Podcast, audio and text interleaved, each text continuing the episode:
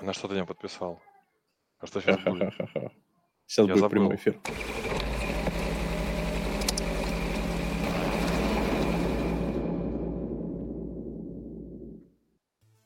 Всем привет! Это подкаст .NET не только. И у нас сегодня супер-пупер юбилейный выпуск, потому что именно сегодня нашему подкастику 4 годика. И в честь этого мы открываем ну, я покупал шампанское, но понял, шампанское дрянь, поэтому я открываю безалкогольное пиво. Никита открывает... Знаменитый испанский сидор. И у нас сегодня, на деле, очень много интересных тем. Кстати, пора представиться. Меня зовут Саша Кугушев, и у нас Никита Данилов. Это один из самых алдовых алдов э, .NET and More, который... Слушай, ты, по-моему, у нас был с третьего выпуска подкаста. Да, я где-то практически самый первый выпуск попадал. Да. Пропустил первые два. Как ты мог? Остальные 40 не считается. Ну, слушай, Не, во-первых, вы- их не 40, их уже, их уже вот сейчас 82 выпуск. Да, не, вы молодцы, вы молодцы. Я что-то моргнул, выморгнул, а вы уже кучу выпусков сделали. Да. Это шикарно. Ну, вообще говоря, я признаюсь, я не люблю вот выпуски в духе. Мы сейчас будем разбирать, э, этот, э, там, не знаю, какие мы хорошие, как у нас все здорово, какие молодцы. Ненавижу вот такие выпуски. Ну, типа, неинтересно. Поэтому давай, надо быть чем-нибудь интересным, полезным. Поэтому сегодня будем говорить не о подкасте .NMO, а о дотнете и не только. То есть, Никогда, э, никогда такого не было, и вот опять. Да, вообще, да. А, ну, такой достаточно, я бы сказал, ну, я считаю, что данный выпуск должен быть максимально близок нам, .NET разработчикам, потому что вот сразу захожу с вопроса. Кстати, не было опроса, я забыл с утра закинуть опрос, потому что когда ты... Вчера мы писали подкаст о типа горельцы, и я что-то такой проснулся, и такой, кажется, что-то забыл сделать с утра. И вот, в общем, да. Кстати, слушайте наш подкаст «Эти погорельцы». Там был вчера классный выпуск про э, техническую реализацию э, парсеров языков, как вообще работают парсеры, что с ними делать и так далее и тому подобное. Было, в общем, очень круто. Э, рекомендую, сам вдохновился. Так вот, вброс. Давай. Стоит ли .NET разработчику сейчас вот срочно писать на Go, на Rust, не дай бог на Java, на Kotlin, чтобы не оказаться, что ты через пару лет там и вакансий нет, работы нет, а ты только там ASP.NET умеешь. Вот давай. Сразу А, начиная с самого вброса. Вариант ответов будут, как в викторине? Не, ну вот Да, смотри, давай. точно да, нет. Возможно, вот это все. Вдруг подсказку зала будет просить.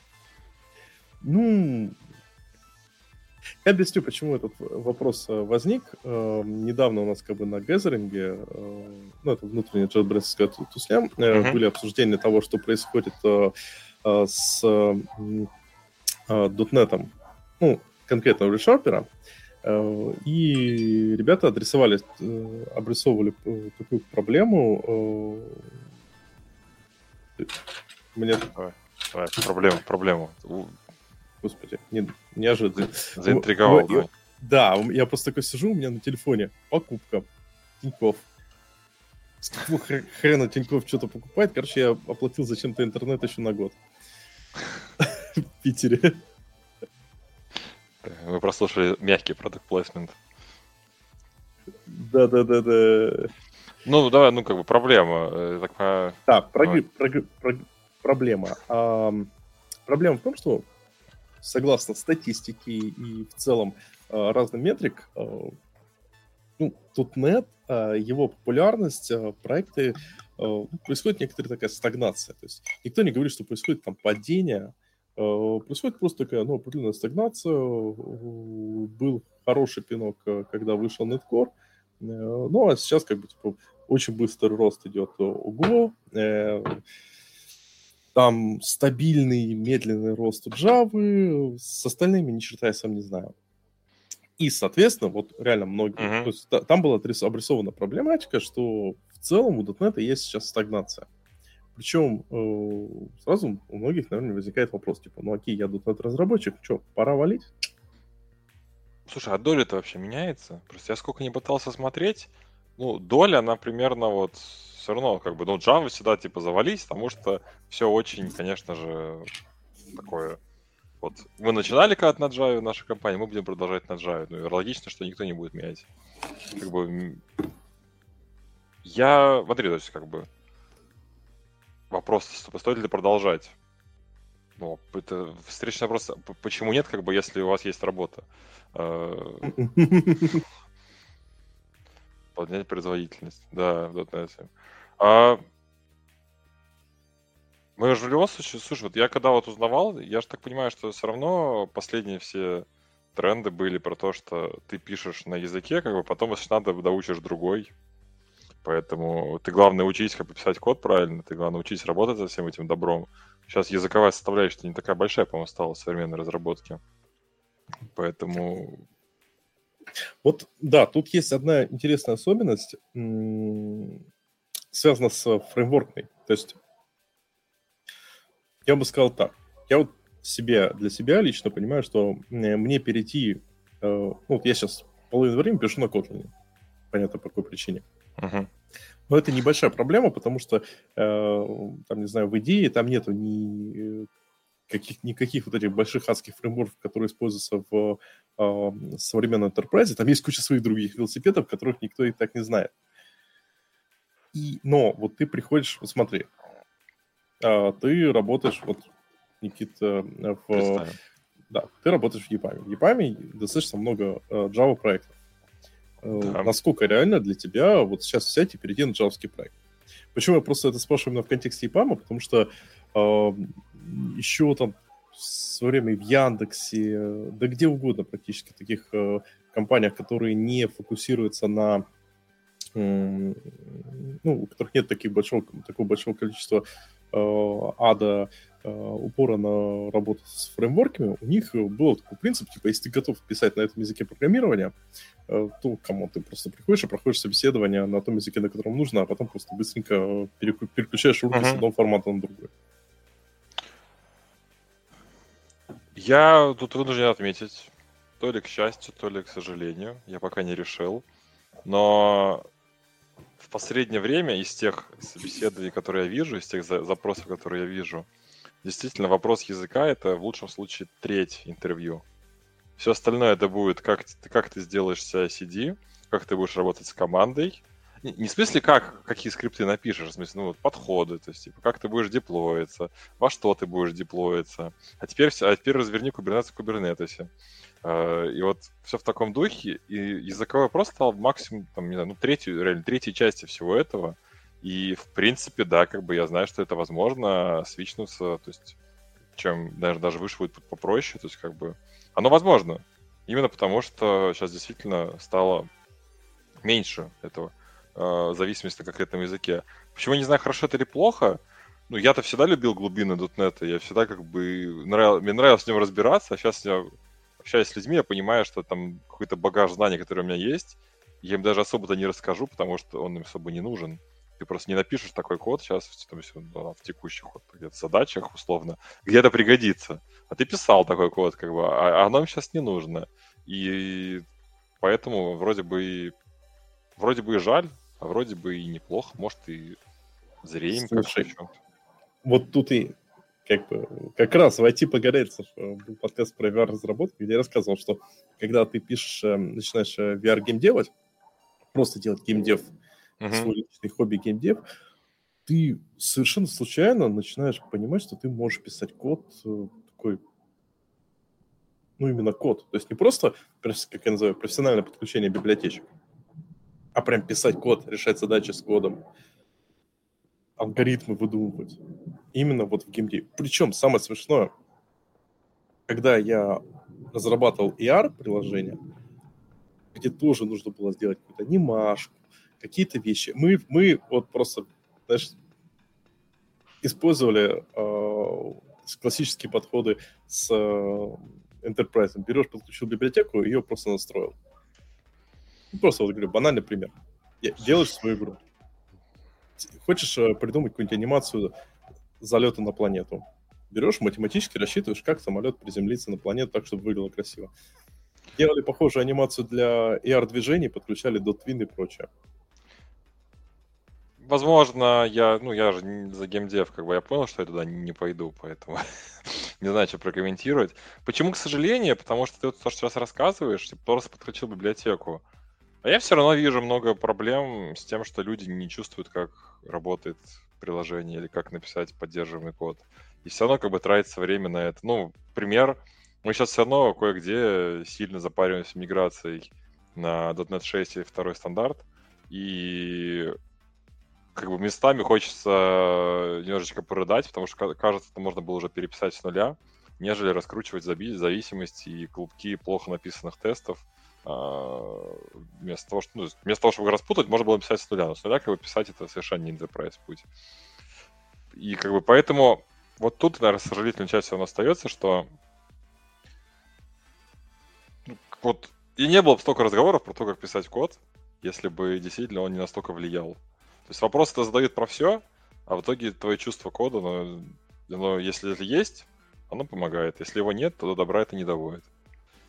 Слушай, а вот это, кстати, хорошая тема. Я думаю, к ней можем сейчас перейти потихоньку на тему чувств кода. Я бы единственное вот попробовал к пункту про стоит ли изучать сейчас другие языки программирования, просто сделать мне такое резюме. Я абсолютно с тобой согласен. У меня тоже возникло ощущение, что э, на собеседованиях ни про библиотеку особо не спрашивают. В основном все языковые вопросы, они, э, блин, ну, гуг, гуглятся за первые пять минут, типа, стандартные вопросы на собеседование про C-Sharp, Java, Sharp и чертов ступе. Понятное дело, что Switch будет, ну, может быть, несколько тяжеловатым, но что в этом плохого? Я скорее в этом контексте сказал бы по-другому мы в... привыкли, и это, в принципе, логично, что э, у нас идет такое прям, знаете, религиозное разделение. .NET разработчик, Java разработчик, JavaScript разработчик и прочее. Типа, я из команды таких-то ненавижу команды других. Ну, это, знаете, внутригрупп, внутригрупповой фаворитизм. Но ведь это не так на самом деле. Это всего лишь технология, это инструмент, который, ну, ты изучаешь. То есть, как правильно, вот Ваня Крючков, который, у которого на этой неделе отдых от подкастов, он говорит, типа, вот, я с женой договорился, что неделю, неделю подкастирую, неделю не, не подкастирую. Так вот, а, что зачастую важно то, какие вопросы ты задаешь при разработке. И тут мне понравилась говорю, фраза, и вот мой личный опыт показал, что смена языка программирования написание на другом языке программирования, ты буквально за несколько дней быстро переходишь, голову переключаешь. Смена э, подхода к разработке, то есть, например, с бэкэнд разработки на десктоп разработки, с десктоп разработки на геймдев разработку, это просто меня выносит мозг нахрен. Вот лично мне. Есть, вот у себя я заметил, что мне э, было в свое время тяжело писать на э, JavaScript и TypeScript не потому, что вот я такой-то как бы дебил не, не понимаю JavaScript, а потому что мне очень сложно вот с такого стандартного stateless э, сервис-ориентированного подхода на бэкэнде переключиться на stateful э, редукс-ориентированный подход на фронтенде. И вот это уже требует вот такой именно переключалки, что ты такой, типа, а вот тут я работаю по-другому. Ну, возможно, про это очень любят говорить, что там совершенно другие подходы на фронтенде и в геймдеве.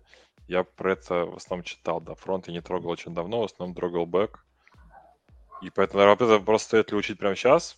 Вряд ли. Вы учите по запросу, поглядывать-то можно. Собственно, что мешает всегда почитывать статейки. А, мне кажется, мы дальше впереди как бы тоже про это поговорим. Типа, они же все разные все равно, то есть они же все под подходами даже экосистемы, они разные, и то, то к чему вы привыкли, то какой, какой манере разработки, то оно и будет влиять, бы, если нравится в дотнете. Вакансии есть, как бы вакансии есть. То есть, прям нужно ли переучиваться? Я считаю, нет. Оно есть. Может, ну, не может точно меньше, чем Java, но как бы будет надо, переучитесь. С другой стороны, ну, как бы, не авторитетно я могу, конечно, говорить, ну а что с Java это как бы?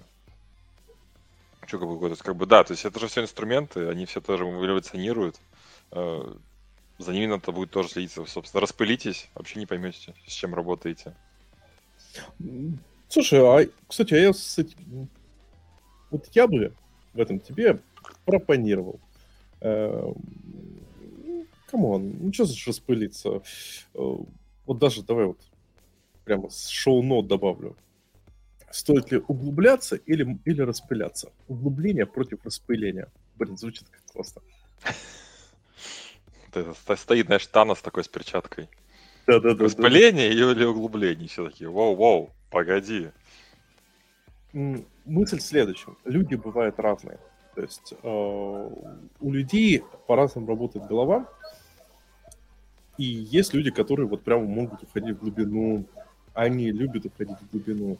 Ну, конечный пример является вот всем известный Стас Сидристый, у которого который как, как зайдет там как, в какую-то тему по .NET, он там прям заходит в супер глубину, и вот все семинары селирования, это просто как какой-то там... А, ну, ну это уже совсем глубина, да, это совсем глубина. Но это не значит, что это единственный и важный нормальный момент. Мне кажется, типа, если тебе не нравится уходить в глубину, вот, разбирать, как все это работает, э, со всеми деталями, ну забей, там, не знаю, если ты э, тебе интересно прыгать по разным технологиям, изучать, как сделано у одних то, у других другого, изучай. Смотри, а я здесь тогда буду адв... адвокировать. Адвокат, адвокат общем нужен. А, тебя нет ощущения, что вот, то есть, как бы оно вроде все так вот хорошо, и, в принципе, вопросы задаем хорошее интервью, но при этом, знаешь, короче, знаешь, есть такой миф про этого 10x программиста. Я, как бы, не знаю, такой не есть знаю. миф. Не знаешь? Ну, в смысле, есть такой, ну, оно полумиф, он, в принципе, отчасти правдивый, что есть программисты, которые... То есть есть просто программист, есть десятикратный программист, который в 10 раз больше дошарашит, 10 раз его больше поставит, вот просто потому, что он, он быстрее работает, вот, вот он больше во всем этом фокусе. Да полно таких. JetBrains, мне кажется, 20% это вот такие ребята, остальные мы такие, типа, пытаемся за ними догнать. Вот. А теперь посмотри на это с точки зрения, а, опять же, ну, я как бы буду адвокатом дьявола, то есть я, я буду за бизнес. Посмотри теперь на это с точки зрения вот бизнеса, что я, я вижу, что есть условно команды, которые деливерят, э, поставляют что-то за один x времени, а есть, которые не особо как бы, не перерабатывая ничего, они просто шарашат просто сильно больше. За счет того, что они по-другому сделали подходы, они по-другому работают с системой. И мы, конечно, тут классно говорим, что вроде можно всякое попробовать, в принципе. Но, в общем, чтобы это не превратилось в то, что ты всего знаешь по чуть-чуть, а в итоге поставлять не можешь, как бы. Потому что помните, что мы как бы деньги приносим все-таки. И меня, ну, как бы, меня просто несколько горчает, когда сильно долго мы обсуждаем и трем, почему мы что-то не можем сделать, потому что там технически оно очень сложное. Мне, мне приходится так иногда оправдывать наши сроки, и меня это очень не радует. Меня это совершенно не радует, как бы, что мне приходится оправдывать технической сложностью сильно запоздалые сроки. Иногда. Ну, знаешь, вопрос, почему та или иная фича не заимплеменчена, это вообще сложный вопрос. И мне кажется, она вообще ни разу не связана с тем, насколько глубоко человек знает или иную технологию. Особенно если мы говорим про рантайм и прочее. Эм, ну, точнее так, если у тебя задачи как бы связаны с рантаймом, то да. Да, оно для меня к чувству код. То есть ты должен понять, как работает, ну, как работает вот этот вот тут хорошие практики, как работает, ну, чувство кода, я называю чувство кода, я не знаю, как по-другому его назвать, потому что есть, как писать так, чтобы это было поддерживаемо, быстро, адаптивно, и оно потребует времени. Вот это для меня, как бы, кажется, самое важное. Оно потребует времени, чтобы потом ты тратил гораздо меньше времени на развитие вот этого. Соответственно, постоянно перескакивая и изучая Hello World на разных языках, ты это не приобретешь, я считаю.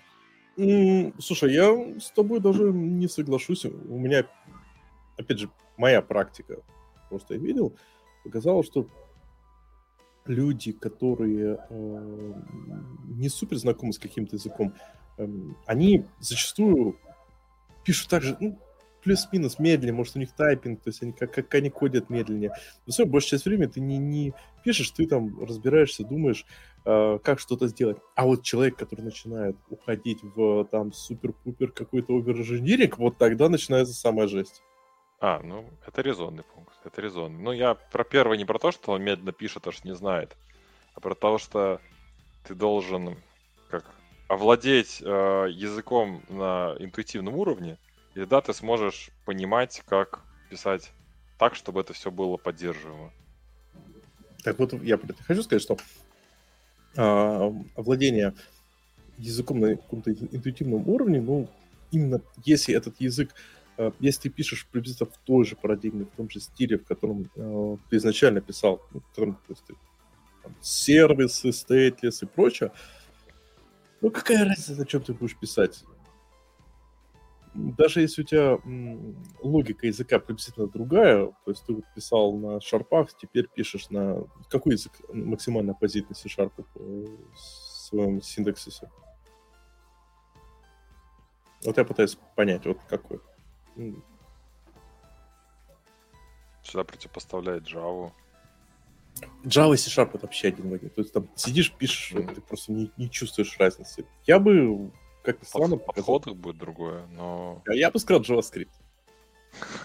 Ну, он похож, да, очень сильно. Ну, в смысле, JavaScript, он...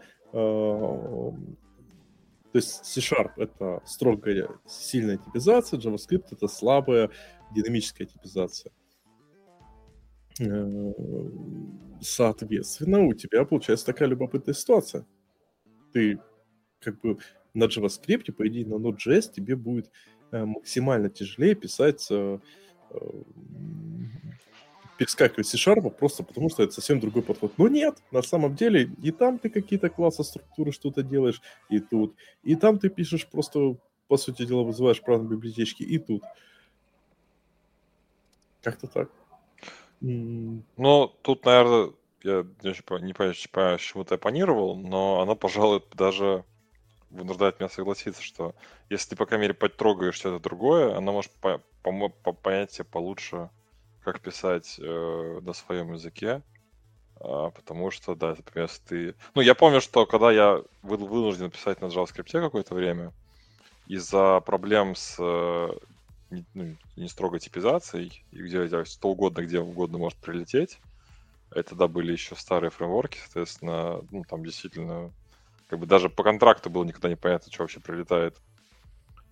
Это вынуждало сильно подумать о том, как у тебя вообще по твоему по, ну, по workflow вообще заложить так, чтобы сюда не прилетело что-то лишнее. И оно, в принципе, как-то потом спроецировалось обратно на C-Sharp, и кстати, проблем, ну, то есть, условно, с тех пор для меня, допустим, я считаю проблему там, null reference exception перевыдуманный, потому что, ну, нет ее проблемы. Ты договариваешься, что глубже этого слоя у тебя не должно быть нулов, и все. А потом кто-то приходит, который читает по-другому. И это он должен, он, должен сразу же это увидеть, что у него это не работает. Ну, что нельзя так, как бы. Ну, типа, то есть, если ты как бы это делаешь, как бы а, правильно обстановочку создаешь на проекте, то как бы просто, ну, у меня очень мало в практике было внезапных null reference exceptions, наверное, потому что когда-то я наелся этого JavaScript, научился там этого избегать, а дальше уже стало элементарно это избегать в шарпе. Так что вот, ну, а... помогает, получается. Еще немножко к топику углубления распыления я бы хотел так поинт отметить. Когда мы пишем, э, ну, я по себе заметил, опять же, вот подтвердили, опровергнем, мне показалось, что в IT каждые пять лет у тебя реально происходит обнуление твоего скилла. Ну, то есть, по факту, э, все те технологии, которые ты изучал пять лет назад, они уже не существуют. Ну, или они уже не настолько актуальны. То есть ты там найдешь работу, но это уже не настолько важно. Все те подходы, которые, о которых говорились там 5-10 лет, ну, ладно, 5 лет это громко сказано, но вот 10 лет, мне кажется, в айтишке это такая... Э, ну, такое время, когда в среднем по больнице опыт больше 10 лет на самом деле не сильно-то нужен. Э, так ладно, это же... Я помню, на Хабре, по-моему, была классная статья, или в ЦРУ, я не помню, где как раз-таки, напомню, на Хабре, что человек написал про то, что а какая айтишка особенная, я был согласен с многими пунктами, но и при этом хорошо в комментариях ответили, мол, слишком себя небожителем не считайте, потому что в медицине каждые 10 лет тоже происходит открытие, и mm. меняется подход к витаминам, не знаю, в юриспруденции меняются законы их строения и практики да, применения. Да, да, да. В, я скорее про то, что... Да, я скорее про то, что, вот, допустим, медицина. Хороший пример. Так в медицине эм, доктор, у которого 10 лет опыт работы, и доктор, у которого 30 лет опыт работы, это вообще две разные категории.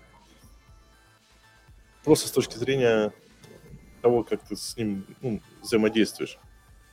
В айтишке очень часто человек там 5 лет опыта работы и 55 лет опыта работы. Это типа, не сильно большая разница по тому, как человек э, выполняет свои задачи. Я ну, боюсь, не, не так много примеров, чтобы я сильно с э, долгожителями общался, скорее. То есть не больше... Обычно это были люди не больше моего стажа, не больше 12 лет, поэтому э, не какой-то такой невероятный. Но ты как человек, который тоже работал там же, где и я, ты же знаешь, что как бы seniority и maturity, вот это все наше все. Человек как бы, как в известной с песни у одного исполнителя, который, я не помню, можно ли теперь называть в интернетах, что э, почитай старших, и это опыт это важно, когда, как там было, скорость сносит башню. Вот, соответственно, в непонятной стрессовой ситуации ты можешь, конечно, подходы не целиком используешь, но все-таки то, что ты повидал всякое, тебе это может сильно выручить. Поэтому подходы эволюционируют, но разница будет, или у тебя 5 или 25 лет. Ты все равно что-то повидал. Но... Ну, это как раз уже мы говорим про распыление, то есть по факту нет смысла если, опять же, тебе не прет, то сидеть и прям упарываться в одну, в одну схему. Не, если не прет, вообще нет смысла. Да, не, я скорее, я скорее про... Не так а, работает, не так работает наш мозг. Да, я скорее про углубление, что это углубление самое обязательное. Ну, мне кажется, распыление, оно будет выгодно просто. Допустим, себе отмечу, что опыт тимлиста был крайне приятным, это было прикольно, здорово, больше никогда в жизни, но шучу, конечно, возможно, когда-нибудь, э, но это было полезно. То есть любой такой опыт полезный, мне кажется, вот стабильно каждые несколько лет стоит менять свои роли, пробовать новые задачи, пробовать новые сферы, просто потому что это позволяет тебе... Кстати, две, вот две момента. Первое, ты, ты растешь как профессионал, а второе, а, с возрастом у нас же как, жизнь, кажется, движется все медленнее, медленнее, Э, точнее, быстрее быстрее. А, я вот удивился. Да, да, да. И нам кажется, что вот мы как быстро прошел год, хотя этому никому не, никто не скажет, что 2022 прошел очень быстро. А, не, не читать ничего. Ну, да. А, скорее, я скорее про то, что смена каких-то ролей на работе, а работа, извините, пожалуйста, это треть нашей жизни, если так посчитать происходит, uh-huh. треть жизни происходит на работе. И поэтому это важнейший фактор, да, причем третий из них, э, третий остальное — это сон. Остается на э, другую жизнь всего, всего ничего. Так вот, и получается, раз работа настолько большой аспект нашей жизни, то постоянно какие-то изменения на работе — это крайне полезно просто для того, чтобы увеличить качество ощущения длительности жизни. Ну, это не постоянное, а регулярное. То есть, как бы распыление это постоянное изменение. Ты сегодня бариста, завтра полы моешь, послезавтра решил Data Science пойти. Как бы это постоянно. А что, а, а что в этом плохого? Это скорее как ты тим лид. Сегодня ты э, настраиваешь CI-CD, завтра пишешь код, послезавтра полы моешь. Да, но все-таки просто давай это, ну, не, как бы, ну да, опыт приобретать как минимум полезно, то, как это устроено. Я же не зря в какой-то момент уже сильно заинтересовался, как вообще работает наш мозг. Громко говорит нейробиология, но, в общем, как это там нейрончики все бегают. И, в общем-то, да, подтверждается, что и очень быстро наступает пресыщение любыми благами, и все что угодно становится рано или поздно скучным. Тебе надо тренировать свои как бы, навыки, даже в том числе быть спокойным по отношению к каким-то там делам. И, то есть все это связано, ну, да, регулярно что-то пробовать. Если ты чувствуешь, что не прет, надо или менять свои отношения, или менять дело. Это собственно, закон, да, работа, как это все устроено. Просто, ну, постоянно, ну, потому что распыляться, ну, я к тому, что ты же не будешь каждую неделю что-то говорить, что вот, все, теперь все по-другому. Ну, вот все теперь точно по-другому. Ну, тогда ты просто ничего не сделаешь. Это мы сейчас можем уйти в этот в обсуждение проблемы поколения ТикТока. Э, я считаю, это потенциально может быть рискованно, если у тебя горизонт фокуса, ну, длительность твоего фокуса максимально составляет 15 минут на чем-то, э, а то и 60 секунд. Как бы это опасно просто для поэтому, нашей цивилизации. И поэтому наш подкаст, он сохраняет цивилизацию, потому что если у людей есть длительность фокуса в 3-5 часов послушания нашего подкаста, это все хорошо, да. Ну, поэтому как бы тут нет, это как, как, как с гедонизмом, я не знаю, ну хоть что хочешь придумай. Понятное дело, что надо себя иногда баловать, но если баловать себя каждый день, тебе это станет невкусно, как бы. Так же и здесь. Если ты постоянно меняешь что-то, ну, как бы ты постоянно будоражный, как бы, ну, ты ничего не узнал. Поэтому, ну, как бы нет здесь универсального рецепта, ну, типа, да, есть, вроде надо. Есть, погоди-ка, есть универсальный рецепт. Мне в этом плане, я считаю, вот Япами очень здорово сделано. Все вот эти компетенции, э, упор на развитие, потому что э, какой сейчас большой основной упор? Это понятие T-shape и M-shape skills. То есть, типа, идея какая? Ты только начинаешь развиваться. Ты выбираешь какую-то сферу, в которую ты будешь прорабатывать. И это, типа, первый шаг, когда у тебя, ты вот по одной, кстати, это называется I-shape. То есть ты идешь, прорабатываешь да, в одной да. сфере. Доходишь до определенного какого-то базового майлстоуна, знаешь, когда ты считаешь, что, в принципе, в этой сфере я уже более-менее мидл. Причем я лично считаю, что там достаточно просто, типа, ну, тут я уже не совсем джун, и уже можно идти строить, идти в другие скиллы. И если начать строить такой, как бы, как график, то у тебя получается э, один большой длинный проработанный скилл, это вот такой, и шляпка сверху, с э, других скиллов, которые проработаны не очень сильно. Но ты, ты, с ты в них шаришь, ты разбираешься, ты, если что, можешь эти технологии использовать, но ты там, ну, ну как бы э, не инвестировал несколько там год-два в изучение развитие в, в рамках этой технологии. И это уже T-shape skills. То есть у тебя, получается, есть база. И база обязательно, обязательно здорово, потому что на самом деле база это прикольно. Я считаю, что база на самом деле может быть любая. Э, как минимум, потому что ты с этой базой, если что, всегда найдешь работу. И, во-вторых, что э, более прикольно... Блин, что, GitHub подорожал? Хватит, хватит оплачивать интернет. Да, у меня, блядь, телефон сам лежит и тратит деньги сразу. 5 евро за GitHub? Какого художника? Ладно, я потом буду разбираться. Видимо, я э, GitHub LFS переборчил в этом месяце. Так вот, главная тут веселая вещь.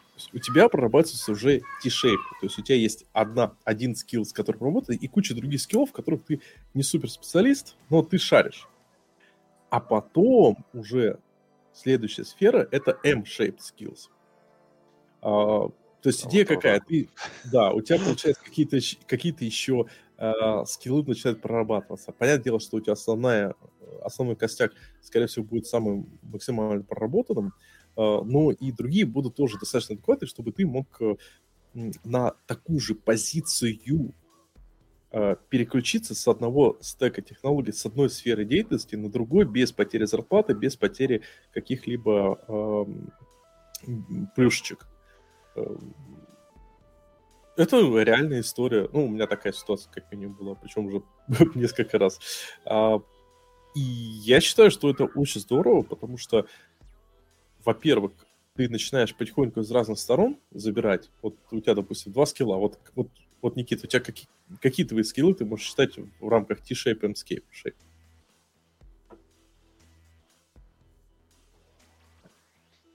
Я что, на интервью попал, да? Да, да, да, да, да, да. Сейчас будем тебя собеседовать. А, слушай, ну я-то получаюсь, например, давай так, когда я сильно изучал .NET, я его очень глубоко изучил, ну, как Хорошо, я понимал инженерные доклады на .next. Не хардкорные, но инженерные я понимал все, как бы, все, что касалось .NET, вообще легко. То есть, как бы, я действительно писал эти вещи. Параллельно, наверное, как бы я так, получается, чуть-чуть я, я знал фронтенд, я за ним следил, потом перестал. Это можно считать, наверное, этими плоской линии, когда... В принципе, я первый читал, я не писал. Не писал я, наверное, потому что это изначально, потому что изначально говорю про подходы. Изначально, придя в .NET, мне понравилась идея все из коробки. Соответственно, так как фронтенд никогда не был про это, я так нормально с ним не позанимался. Мне он был неинтересен. Но как бы, но я следил за ним.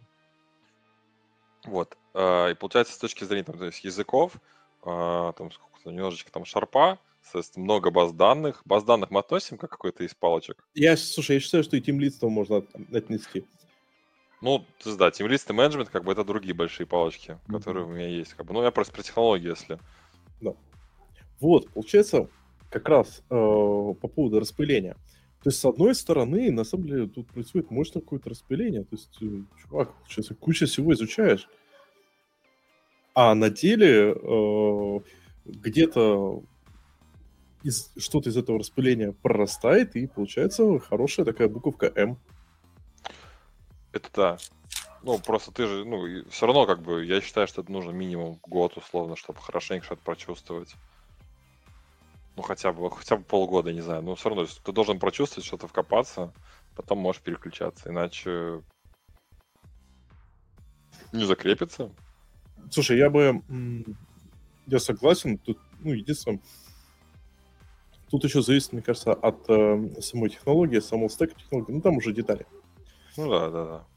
да. Ну, мне кажется, что-то мы совсем от, отошли. Да, тоже да. От плана Есть же отошли. прикольная тема, которая обсуждалась у нас в чатиках. Это вакансии убийцы. Вакансии убийцы. Да. Так, сейчас я читаю то, что ты скидывал.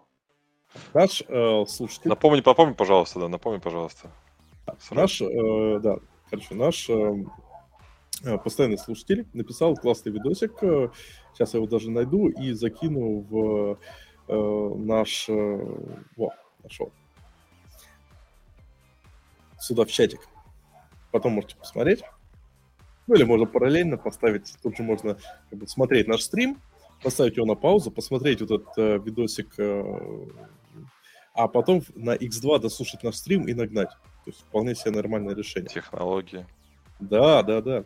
Так вот, написал э, постик, классный постик, видосик про вакансию убийцы.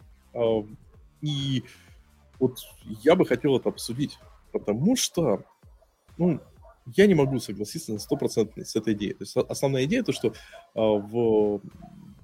Причем сейчас, мне кажется, все больше и больше в России будет очень много таких вакансий с абсолютно древнючим стеком технологий, по принципу, тебе приходит там, типа, у чуваков какая-то там рабочий а. э, э, логиста написано на VPF, это я писал 10 лет назад, короче, uh-huh, uh-huh. что-то такое на, ну, типа, на тех технологиях, которые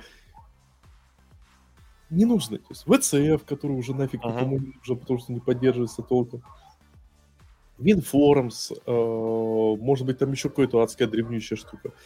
И э, основная идея в том, что человек, вот поработав в такой, э, ну, uh-huh. работе, у него потом э, он просто не будет сильно нужен рабочий, он не сможет найти нормальную работу просто потому, что такой, типа, ну, come on, все вокруг там обмазываются кубернетесами, а ты такой, а я, а я в WinForms все сидел, и там мы хостили через э, Э, one click и все такое.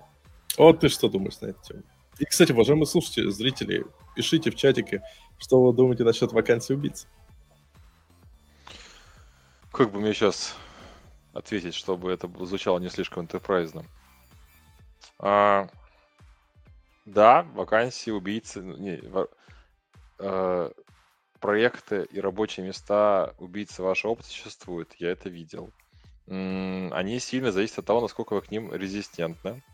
То есть, ну, условно, если, э, как бы, если ты приходишь на, на чем-то работать и видишь, что ты там совсем все какое-то совершенно не актуальное, и ты полностью сконцентрируешься только на этом, то, конечно, через условный год ты можешь просто забыть все остальное. Я такие случаи видел, и тут я, наверное, единственное, что могу сказать, что ну, это пока еще не единственное, соответственно, оно как бы возможно. Обратная сторона. Обычно, если есть что-то такое, если есть что-то такое так долго существующее, как бы, ну, то есть мы сейчас говорим про кого? Если мы говорим то есть, про, про людей в разные этапы там развития, джуниор пойдет в такую позицию, там, не знаю, сеньор пойдет в такую позицию, так всегда же можно вытащить тот опыт, который ты хочешь. То есть, как бы, пять лет работать на поддержке WinForms, ну, наверное, вряд ли сильно. Тебе кажется, ты непосредственно пишешь формочки на WinForms. Поработать в год в полностью скрам выстроенной команде с хорошим бизнес-аналитиком и правильным описанием документации уже звучит по-другому. И действительно, в таком проекте может быть такое. Это может быть... А можно я когда-нибудь поработаю в хорошо выстроенном процессе с бизнес-аналитиком? Ну, слушай, поздно, все, ты ушел в геймдев. А, там нет геймдев, там нет аналитики. Я, я не в геймдеве. Я шучу, я шучу, в смысле. Да, да. хотя, хотя, хотя, да, хотя, можно сказать, э, на самом деле, хотел сказать, хорошо выстроен процесс, но я же там последние несколько лет тем лидил, и так и никогда не смог нормально выстроить процесс. Так, да-да-да, ты хочешь поговорить об этом? Ну, я, это каминг аут. Ага. Ну не, ну то есть действительно как бы есть такие места, где будет совершенно нерелевантно. С другой стороны, как я сказал предыдущему, э, это может быть э, ситуация, когда ты можешь развить это чувство кода, и далеко не всегда, если это старая технология, означает, что это будет э, жесткая жесть совершенно. То есть она может быть действительно написана актуально, просто ну, действительно бизнес не видит смысла переписывать. Ну, конечно, да, это далеко не всегда так. Поэтому, короче, я, наверное, слишком, да, слишком адвокат дьявола. Короче, идеально, конечно, следовать э, тому, что нравится, чтобы это было актуально, и чтобы все так было вообще хорошо. Просто если вдруг вы оказываетесь в таких местах, э, я считаю, что от года работы в таком месте от вас ничего не убудет, а вы можете, если присмотреться, найти что-то то вытащить. Вот да, вот я от себя добавлю. Короче, ребята, работа в JetBrains это вакансия убийцы. Потому что JetBrains никто не использует ни один из таких нормальных э, true стеков технологий, тут все свое. А, навыки, как, как сказал э, мой тимлид, э, разработчики ТЕ такой профессии на рынке не существует, поэтому строишься сам. То есть ты еще э, вынужден полностью менять свой mindset, э, свой skill set расширять. Э, то есть э, полностью фокусироваться на текущем проекте э, вот по полной. И, соответственно, как бы, на самом деле, реально, вот после э, разработки райдера, э, и, да, мне кажется, любой IDE, очень многие люди, они такие, типа, ну, многие говорят, что, слушайте, ну, мы как-то вот не чувствуем себя супер релевантными на рынке.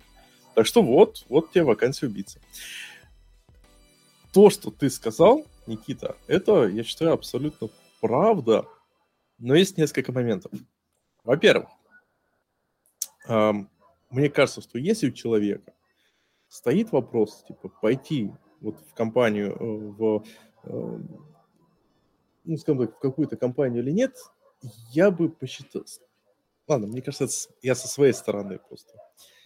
Но с моей стороны, я всегда фокусировался на то, какие люди в компании. То есть ты общаешься с человеком, тебе, тебе интересно с ним общаться. То есть тебе кажется, что ты, ты пообщался с тем лидом, приятный человек, классный, ты хочешь с ним работать, почему бы не прийти, если тебе как бы и зарплату за это нормально платят, э, и э, какие-то вещи дадут.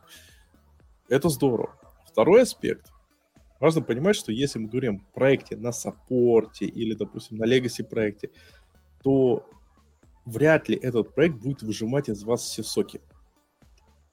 То есть тут, как правильно ты, Никита, говоришь, ты можешь взять оттуда то все, что нужно, и в первую очередь качество кода. То есть, мне кажется, для junior девелоперов, для, и в том числе для middle девелоперов, такие вакансии на самом деле очень хороши, потому что, ну, come on, код ты и там, и там будешь писать. На самом деле, даже супер-пупер, там, Кубер, э, э, Э, что там еще? Apache Spark, Kafka, э, И проект, GitOps, GitOps еще нужен, GitOps. да, да, да, да, да, из, э, в котором с, с GitOps. э, Ты все равно будешь, если ты обычный разработчик, ты будешь все, часть времени будешь пилить э, эти э, мик- бизнес-логику в микросервисы. Вот объективно говоря. То есть какая разница, где тебе пилить, разрабатывать руки, чтобы пилить логику в микросервисе. При этом какой плюс э, таких э, вакансий? Как я сказал, первое, зачастую, э, если это проект старый на саппорте, то там не будут от тебя требовать херачить. Опять же, если тебя, от тебя там требуют супер-пупер херачить, то ну, тогда валить надо. В любом Ну, случае. Да, Только пос- если не, да. не за опцион, и то надо подумать. Ну да, там овертайм это зло и прочее. Да. Я считаю, что работа она должна оставлять пространство для развития. Второй момент интересный.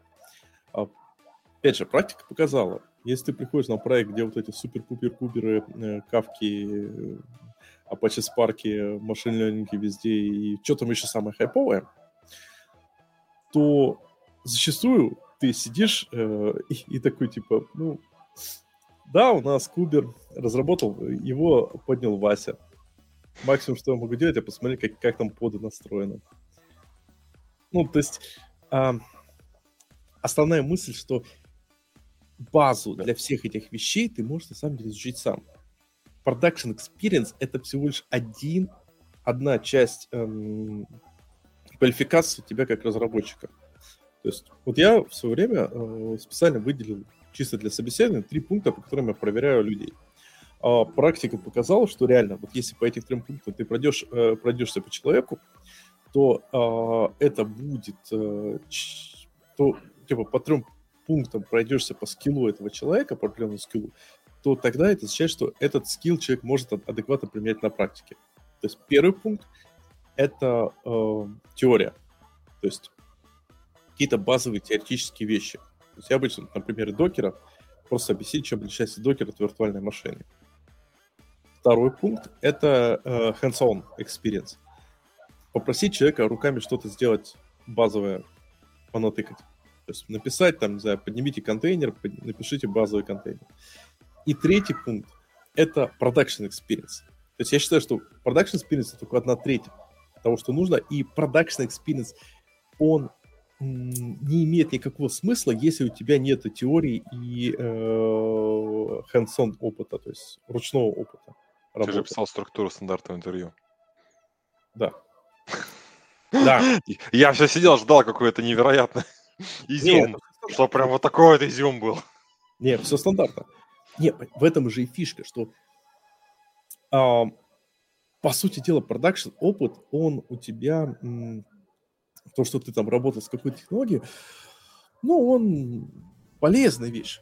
Но если ты перед этим не изучил это, если ты Особенно очень многие ребята, я знаю ребят, которые такие типа, ну да, у нас как бы кубер, я, я иногда поды модифицирую, но я там в глубину не разбирался, потому что у меня времени, времени нет, я тут сижу, сил нету, и вообще все плохо. Ну, То есть Чувак. это за за углубление в кубер. а, я не за углубление, я за то, что в эту сторону можно чуть пораспыляться. То есть я не говорю о том, что надо прям сильно углубляться, но просто очень многие люди говорят, вот я приду на проект, там будет кубер, и вот тут я возьму и изучу кубер. Come on, для того, чтобы тебе изучить кубер, достаточно просто изучить кубер. Почитай там лекции по куберу, их 100-500, подними у себя локально, смотри, так, о, здорово, у меня все работает, там, классно. И потом уже можно на проекте это отработать. Фишка в том, что вот эти технологии, в отличие, кстати, от языка программирования, я считаю, не требуют вот этого набитой руки.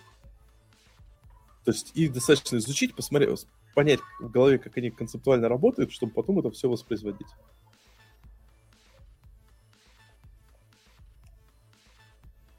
Мгм. Не требует набитой руки. Ну, наверное, требуется как бы конкретно в одном узком туле, да. Это будет менее... Это будет менее художественно, это будет более по, по документации. как это все глобально организовать? Ну, может быть, может быть. А, может быть, да, через 10 лет код будет писать и копилот с да, наш, наш слушатель пишет, 10 лет назад WinForms равно ты на коне. Через 10 лет код будет писать ИИ, как и смеяться над сегодняшними программами. Слушайте, я не знаю, мне кажется, с... Э, э, мы уже стали свидетелем всего этого. То есть Copilot, да, это ну, просто это еще один инструмент. То есть, ну, просто более расширенный IntelliSense. Ты все равно продолжаешь писать код сам. В этом же и фишка. Ну, в общем, пока с того, что я видел, да. да Но так... посмотрим. Сложно. Это можно, наверное, как перейти к вопросу, а что будет вообще в будущем, типа. Да, тебя... да, да. То есть, да, как меня, ты... рули. Давай ты. Ну, ты предлагал же обсудить, что 10 лет назад все писали... Как у тебя там было? Все писали WinForms? Все писали десктопы, а теперь микросервисы, да. Что будет через 10 лет? Какие твои мысли на этот счет? Что будет через 10 лет? Ну, то есть вариант, что там будет Copilot все писать. А что он будет писать? Понимаешь, вот самое-то интересное, я бы... Я считаю так, что я не хочу, чтобы было через 10 лет. Чтобы мы писали э, хаки против роботов, которые захватили мир на ядерной пустоши. Вот это не это, Эти майки с битым пикселем, которые полностью меня убивают распознавание. Знаешь, что это фишка, да, что да, да, да, большинство да, да, распознавателей да. можно убить там по максимум парой пикселей. Mm-hmm. Это реверс инженерить нейронные сети, чтобы обмануть роботов-захватчиков. Да, да, да, да, да. А, вот мое мнение, что, во-первых, сложно представить, что будет через 10 лет, потому что мы не понимаем, что будет через 5 лет. Как рынок развернется, тоже не очень понятно, а, потому что, смотрите, сейчас, что сейчас в глобальной айтишке происходит? А, идет, э, в США идет рецессия, и поэтому какие-то такие трендовые, хайповые штуки, в которые сжирали тонны инвестиций, они притормозились. Угу. Сколько да, да. последние пять лет всех там говорят про блокчейн, блокчейн, блокчейн, блокчейн, блокчейн, блокчейн, блокчейн, блокчейн, и все равно смарт-контракты, программисты, которые херачат смарт-контракты, это, ну, на самом деле, очень нишевая вещь. Где, в первую очередь, нужны программисты? Вот вопрос. А, Наверняка многие вспомнят картинку, где вот эта вот, вот такая там стопочка, такая вот из вот, типа современного софта, там где там типа сверху немножечко кубера и потом очень много там Java, Kotlin, .NET, а внизу такая подставочка типа Visual скрипт на VB. И, мол, вы типа не забывайте, что в мире еще столько, столько неавтоматизированного enterprise, работающего на Excel, этот enterprise мыслит категориями десятилетий. То есть вот он считает, что через 5-10 лет мы начнем пробовать что-то. А, поэтому даже если появится реально ИИ, ну то есть я думаю, что вот при то, то что я вижу сейчас, десятки лет работы обычным программистом еще обеспечены для да, всего да. остального, как бы, то есть, возможно, он появится, но, то есть, то, насколько некто enterprise медленно реагирует на изменения рынка, и он продолжает оставаться лидирующим, ну, банально ниша. Вы можете себе представить, например, стартап в Америке, то есть, допустим, в Америке есть компании очень крупные, я просто общался с людьми, которые занимаются а, ритуальными услугами взять тело, отвести его, помыть, э, вскрыть, достать что-то оттуда, там, не знаю, часы не забыть снять, отправить в печь, сжигать, дать... Выбить, колон... Выбить коронку из зубов. Коронки, да, чтобы это кэшбэк, да. Вот, и как вы представляете себе, то есть, ну, это огромные деньги. А теперь представьте владельцев этого бизнеса, и представьте, что в эту сферу бизнеса приходит внезапно модный стартап, и типа, закажи, закажи кремацию через приложение. Ты дык, а у тебя бабушка еще с кресла не успела встать, а за ней уже приехали, да? Так, ой, извини, поторопился. Да, как бы. Ну, есть такие сферы бизнеса, особенно я сейчас убеждаюсь, я вот переехав сюда, в более европейскую часть, что такие сферы, где это действительно очень все неспешно идет. И она... Оно не, не имеет по своему смысла сильно ускоряться. Потому что просто люди не захотят сильно ускорять даже. Как бы я верю, что где-то, то есть через 10 лет где-то появится и пишущий код, а где-то все так же будет бегать с палками и писать на Go.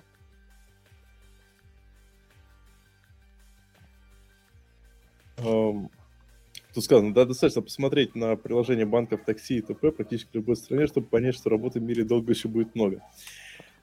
Согласен. При этом... Эм...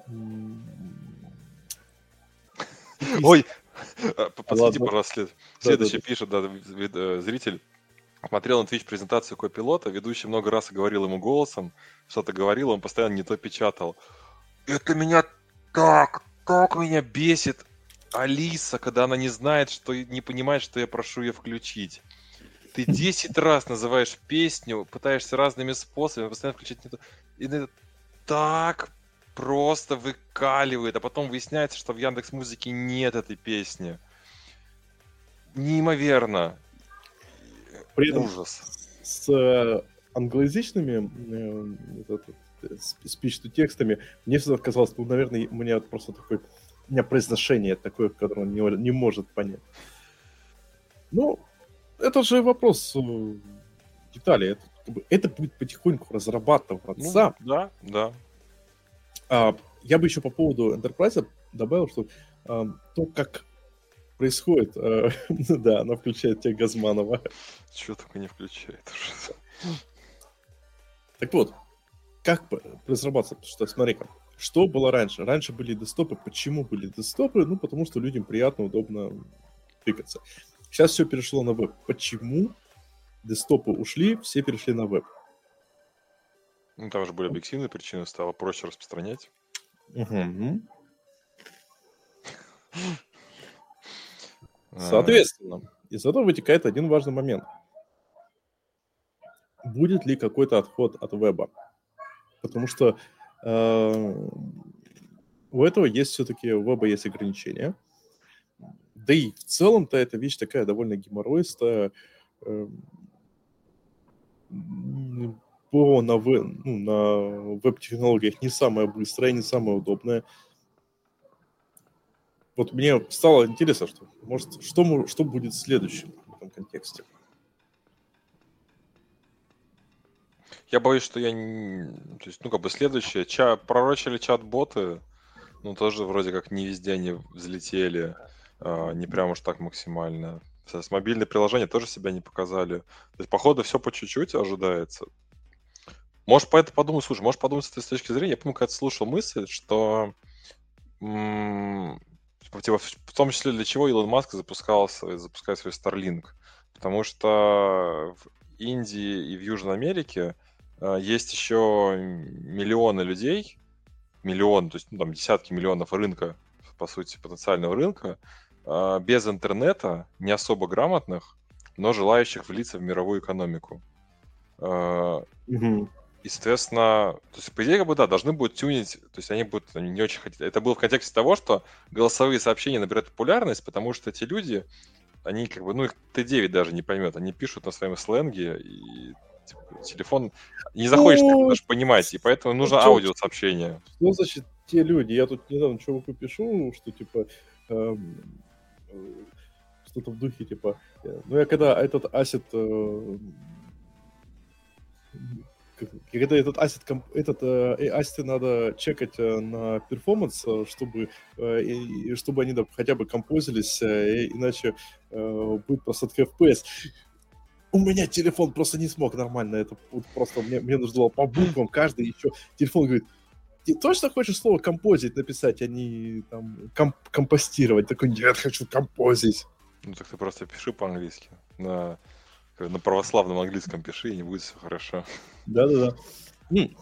Ты прав абсолютно. То есть, возможно, как раз э, будущее Enterprise это, ну и не только Enterprise, это вот такие э,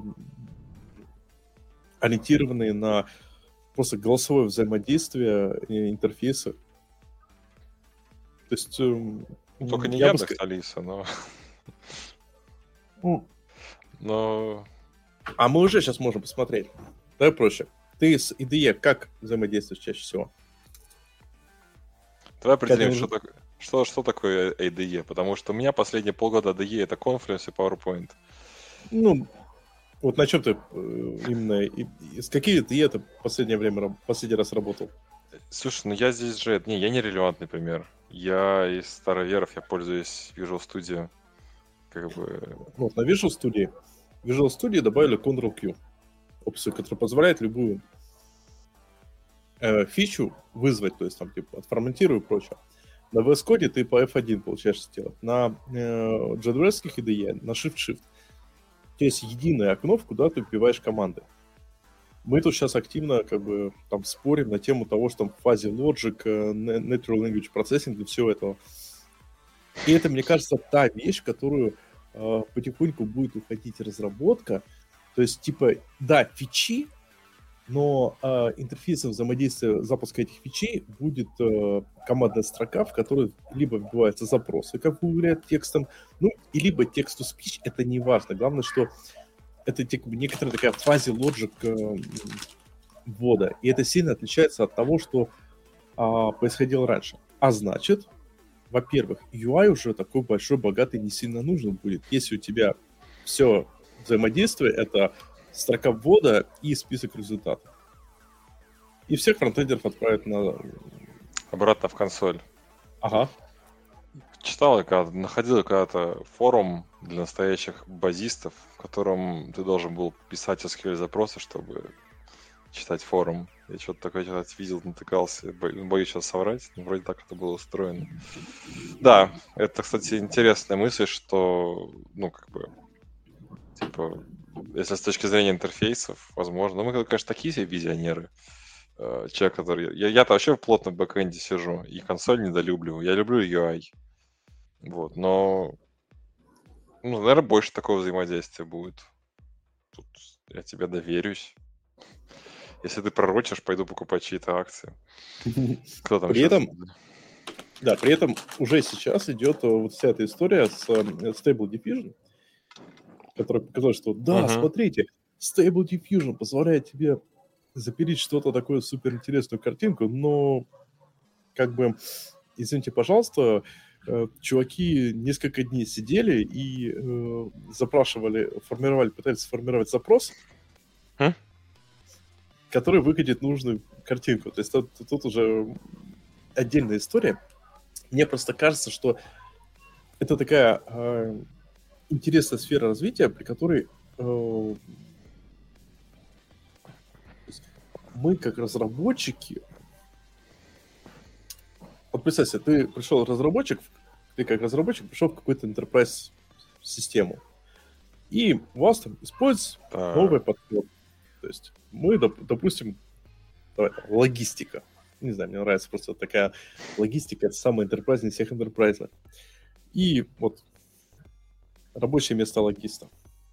Сверху поле ввода, и он, допустим, там вбивает, и у него отображается, например, карта с машинками, и он командой вбивает, типа, так, покажи мне машинку 1, покажи мне машинку 2, тыкает на машинку, если что, показывается менюшка, но, типа, раньше там, где у тебя было 100-500 кнопочек, то теперь уже у тебя поле ввода.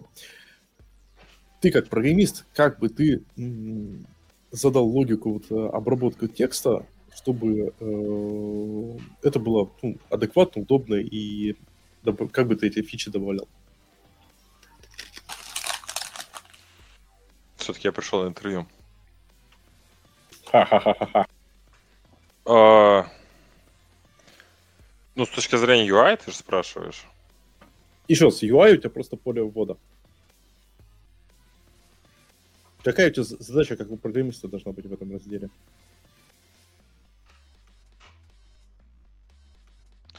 Надо подумать, что, что же ты намекаешь. О, Да я просто задаю вопрос. Не, слушай, разворачивай по-другому. Давай, я пока не понимаю. Ну, Короче, мне кажется, что вот даже при таком раскладе, когда у тебя просто есть text to speech, в фазе logic поиска и вывод каких-то фичей, то есть, например, логист сидит и говорит, и вбивает так, а, отправить Петровича, заказывать 100-500 э, э, минералов э, для постройки лесопилки, то обработка всего этого на самом деле будет лежать на стороне фреймворков. Оно уже сейчас лежит на стороне фреймворков. И разработка все равно это будет по принципу, ты э, собираешь э, нужные библиотечки в нужную сторону, просто скармливаешь в библиотечке, и вот в этой библиотечке просто ее конфигурируешь так, чтобы она с, э, правильно э, Natural Language Processing э, выполняла. То есть, опять же, если посмотреть про библиотеки по Natural Language Processing, которые есть сейчас, они, типа, как работают? Вот у тебя есть input, ты там токенизируешь, э, даешь каждому моменту, там, типа, что, где и как, то есть просто, просто используешь библиотеки. Короче, разработка нигде не поменяется, будет просто вот, типа, определенная небольшая, немного поменяется формат, но мы все равно будем профессионально подключать библиотеки. Всю а, ну да, потому что под капотом... Жизнь. Да, под капотом, скорее всего, это будет тот же самый запрос. Где-то тебе надо будет все это высветить, где-то поменять какие-то статусы. То есть пока не видится, чтобы оно сильно было по-другому. Может, конечно, мы недостаточно следим за ноу-код решениями, но когда ты сильно много размышлял про эти ноу-коды, и все равно они же... Они могут автоматизировать только текущее наше знание, будущее они не могут автоматизировать. Поэтому, как ни крути, они будут просто переизобретаться, наверное, там лоу-коды, ноу-коды будут каждые лет 5-10 переизобретаться делать чуточку лучше. Но... Слушай, у меня есть знакомые ребята, у них Fashion TV какое-то израильское, у них ноу-код решение. Я все хочу с ними как-нибудь пересечься, поспрашивать, как у них все сделано. Э, ну, опять же, кому? Мне кажется, э, вот мое личное мнение, не надо бояться no-code и low-code в тех сферах, в которых чего он создан. То есть там типа тильда, отличная no-code решение. Потрясающее. Великолепное. Тильда — это просто супер. Я сам бы написал сайтик .NET на тильде, если бы мне руки дошли сделать сайтик .NET. А проблема-то в другом. Проблема в том, что э, очень многие люди в интерпрайзах такие, типа, у нас есть 100-500 программистов, а давайте мы возьмем low, low no-code решение и пусть и мы, мы ж, мы ж сможем о, взять и заставить этих программистов писать no-code и low-code. Вот это уже плохо. Но это уже перегибы на местах, и мне кажется, это просто боль каких-то странных ребят. Слушай, а по может... поводу... Да, извини, я тебя перебил, просто по поводу будущего Николай такой прям хороший момент сказал, потому что кто-то придумал мобильный телефон и планшет и ноут. Новые устройства, новые потребности вот по поводу новых устройств, вот какие, кстати, да, давай, может, я сейчас ты ответишь и по поводу новых устройств. Да, да, новые устройства, как бы, э, ну, то есть это резон, да, что появляются новые потребности с новой UI, как бы, то есть ноу-код, соответственно, тоже новые потребности. Хорошо, да, да, то есть, но там же обычно проблема с ноу-кодом и лоу-кодом была всегда в том, что ты нанимаешь инженера, который грезил э, писать по, по паттернам, он 80% времени работает в ноу-коде, а 20% времени он приходится все-таки писать какой-то код для того, чтобы ну, в промежутках, типа, заскриптовать что-то посложнее. Но при этом он дико, дико, он дико фрустрирует, потому что 80% времени он пишет в Естественно, оно всегда, по-моему, в это упиралось. То есть ты можешь как бы поработать с каким-то ноу-кодом, но если mm-hmm. только, только там появляется потребность покодить, тебе нужен человек, умеющий кодить, но он будет дико фрустрировать, потому что, собственно, время он не кодит. И оно постоянно разбивается об этом. Я пока не, даже ну, не видел вариантов, что то есть, это должно быть либо стильда, где совсем не кодить, ну, либо человек да, очень сильно не фрустрирующий. А еще очень упоротая ситуация в этом плане эм, в том, что вот смотри, у тебя появляется какое-то новое супер-пупер ноу-код решение. Например, Excel. Я говорю, я просто считаю, что Excel это самый лучший пример, потому что это проверенное ноу-код решение, в котором э, народ, как ты правильно подметил, в конце концов выходит в VBA. Ну, либо наверное, это очень классные штуки на формулах. Да. Обратите внимание, что Excel на самом деле по-хорошему-то надо учиться. И такая, такой инструмент, как Excel, он реально, ну, я бы сказал так, те бухгалтера, те, те, те, те ребята, которые круто шарят в Excel, они по своей квалификации, я бы сказал так, не сильно хуже э, там, среднестатистического кодера, который там пишет на Go. Серьезно. А во многом даже мощнее. Потому что они еще доменную область знают.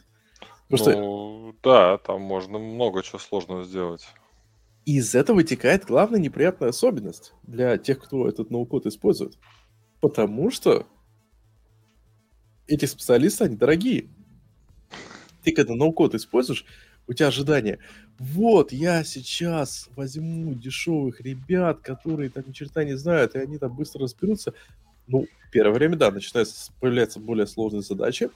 И он такой, а, чуваки начинают разбираться в этом, прокачиваться. Если это ноу-код решение становится популярным, то они просто входят в другую компанию на большие деньги, что те ребята столкнулись с задачей, такие, блин, нам мы тут no-code решение подключили, нам надо срочно решить сложную задачу. О, вот этот чувак шарит, давай его наймем. И он уходит просто... И вдруг внезапно оказывается, что вот эти самые no-code, э, они прям э, прям супер-пупер дорогие ребята. Вот как э, Леша Мерсон пишет, VP of Excel Engineering, да, motherfucker, именно так. Ну, без шуток. Приходилось помогать людям, да, разобраться с Excel. Мы помню, что у людей открывались глаза. И... Но при этом можно вернуться к теме про новые потребности, что... Да, давай. Это очень крутая тема. Как бы, так, можно подзакруглять тоже потихоньку про будущее, что а действительно, почему мы говорим, что это будет обязательно заменять? То есть, как я говорю, есть куча enterprise, которые только-только войдет в эту область автоматизации. И если еще не будет очень сильно сертифицированного, проверенного ИИ, то они пойдут к тому, что более знакомо, к разработчикам. Соответственно, появятся новые, то есть, ну, типа, появятся новые пироги. Мы не переделим этот пирог, пирог будет только расширяться. Поэтому, скорее всего, что бы ни появилось, при работе будет все только больше и больше людей, на самом-то деле, в айтишечке. Пока что выглядит да? так, несмотря на рецессию. Хотя, да, мы, да. мы же уже говорим, что рецессия есть, да? Или еще пока вот. пытаемся морозиться? А, слушай, вот тоже относительно будущего по поводу девайсов, то, что Николай говорит. Э, вот какие девайсы для профессиональной деятельности, ну, можно сказать, для развлечения, ожидаются в будущем? То есть сейчас все очень сильно грезят об AR-очках. Нейролинк AR. написали. Нейролинк, извини, перебил. Ну, кстати, да, нейроинтерфейсы. Я, кстати, считаю, что эти вещи, они э, параллельно существуют. То есть нейроинтерфейсы и AR. Если говорить об AR, то, во-первых, это уже настоящее. Мобильный AR это очень настоящее. У нас у многих телефонах используется. И там, ну да, там прикольно. На самом деле разрабатывать под AR забавно. Я там делал так, такие вещи. О. Есть Давай, что еще новое, да? Что, ты, ты лучше знаешь. ER, который э, XR, то есть смесь виртуальной и дополненной реальности. Ну вот недавно вышел Oculus э, Quest Pro. Типа профессиональный шлем с э, pass-through. То есть у тебя VR-шлем, линзы, камеры, и ты через эти камеры смотришь, и у тебя таким образом накладывается AR изображение. Mm. Это прикольная штука. А, и вот в этой сфере могут быть какие-то интересные наработки. Эм, э, скажем так, э, где сейчас эти вещи используются? Во-первых, используется вот, сам AR, э, вот самый каноничный пример, самый классический, очень распространенный пример, это а, удаленный ремонт, удаленная поддержка. Я сам такую штуку разрабатывал и ну, для Xerox, и в, а, у меня есть знакомые ребята, которые, прям, прям несколько знакомых ребят, которые для разных э, вещей, в основном для э, нефтянки, разрабатывали подобные инструменты. То есть, типа, стоит нефтяник, у него такой девайс, такая бляба на голове с экранчиком. И он сидит, вот просто чувак, которого там за бутылку водки э, наняли где-нибудь на Дальнем Востоке. Он созванивается с высокопрофессиональным инженером, которым говорит, типа, слышь, Петрович, иди поднимайся по лестнице на вот эту трубу наверх и, э, и крутани там правую гайку справа. Вот да, вот это самое. И он типа подсвечивает, какую конкретно гайку подкрутить и прочее. Просто потому что тот чувак этот завод проектировал, но он как бы сейчас куда-то уехал, и он вообще тут один, а мужиков, которые крутят гай, гайки, много. То есть вот такой как бы типа AR-консультирование. Еще AR э, очень-очень, э, ну именно как бы как профессиональная сфера, э, ну, скажем так, вот именно как AR, она достаточно распространена для э, ну, мейнтейнинга, для подсвечивания каких-то э, оптимизации работы с... Ну, ты опять же, тоже, что, что делали сервисы, что делали ребята знакомые. У тебя есть девайс, сложный девайс, тебе uh-huh. нужно понять, как работать. Ты берешь либо телефон, либо с AR-очки, э, и он тебе прям подсвечивает детали вот этого элемента, э, что тебе дернуть, что тебе покрутить физически. То есть, по факту, и таких вещей, угу. их очень много, на самом деле. Это, вот эта сфера, она абсолютно, абсолютно сейчас э, э, не то что пустая, там очень мало игроков. Ее все э, пытаются в нее зайти, но эта сфера, она офигенная. Представь себе, вот ты машину хочешь починить. Ты открываешь двигатель и такой, я ни хера не понимаю, что там делать. А тут э, как бы... Ты от- открываешь, тебе подсвечивают, ты такой, ну, пожалуй, и дальше я ничего не понимаю. Ну да, да. Вот тут э, пишут, в майковских очках презентации врачи что-то делали. Еще пара лет это... назад. Да, да.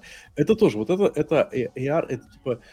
А, вот эта сфера, на самом деле, я не могу про нее ничего хорошего сказать, потому что у меня как раз опыта нету.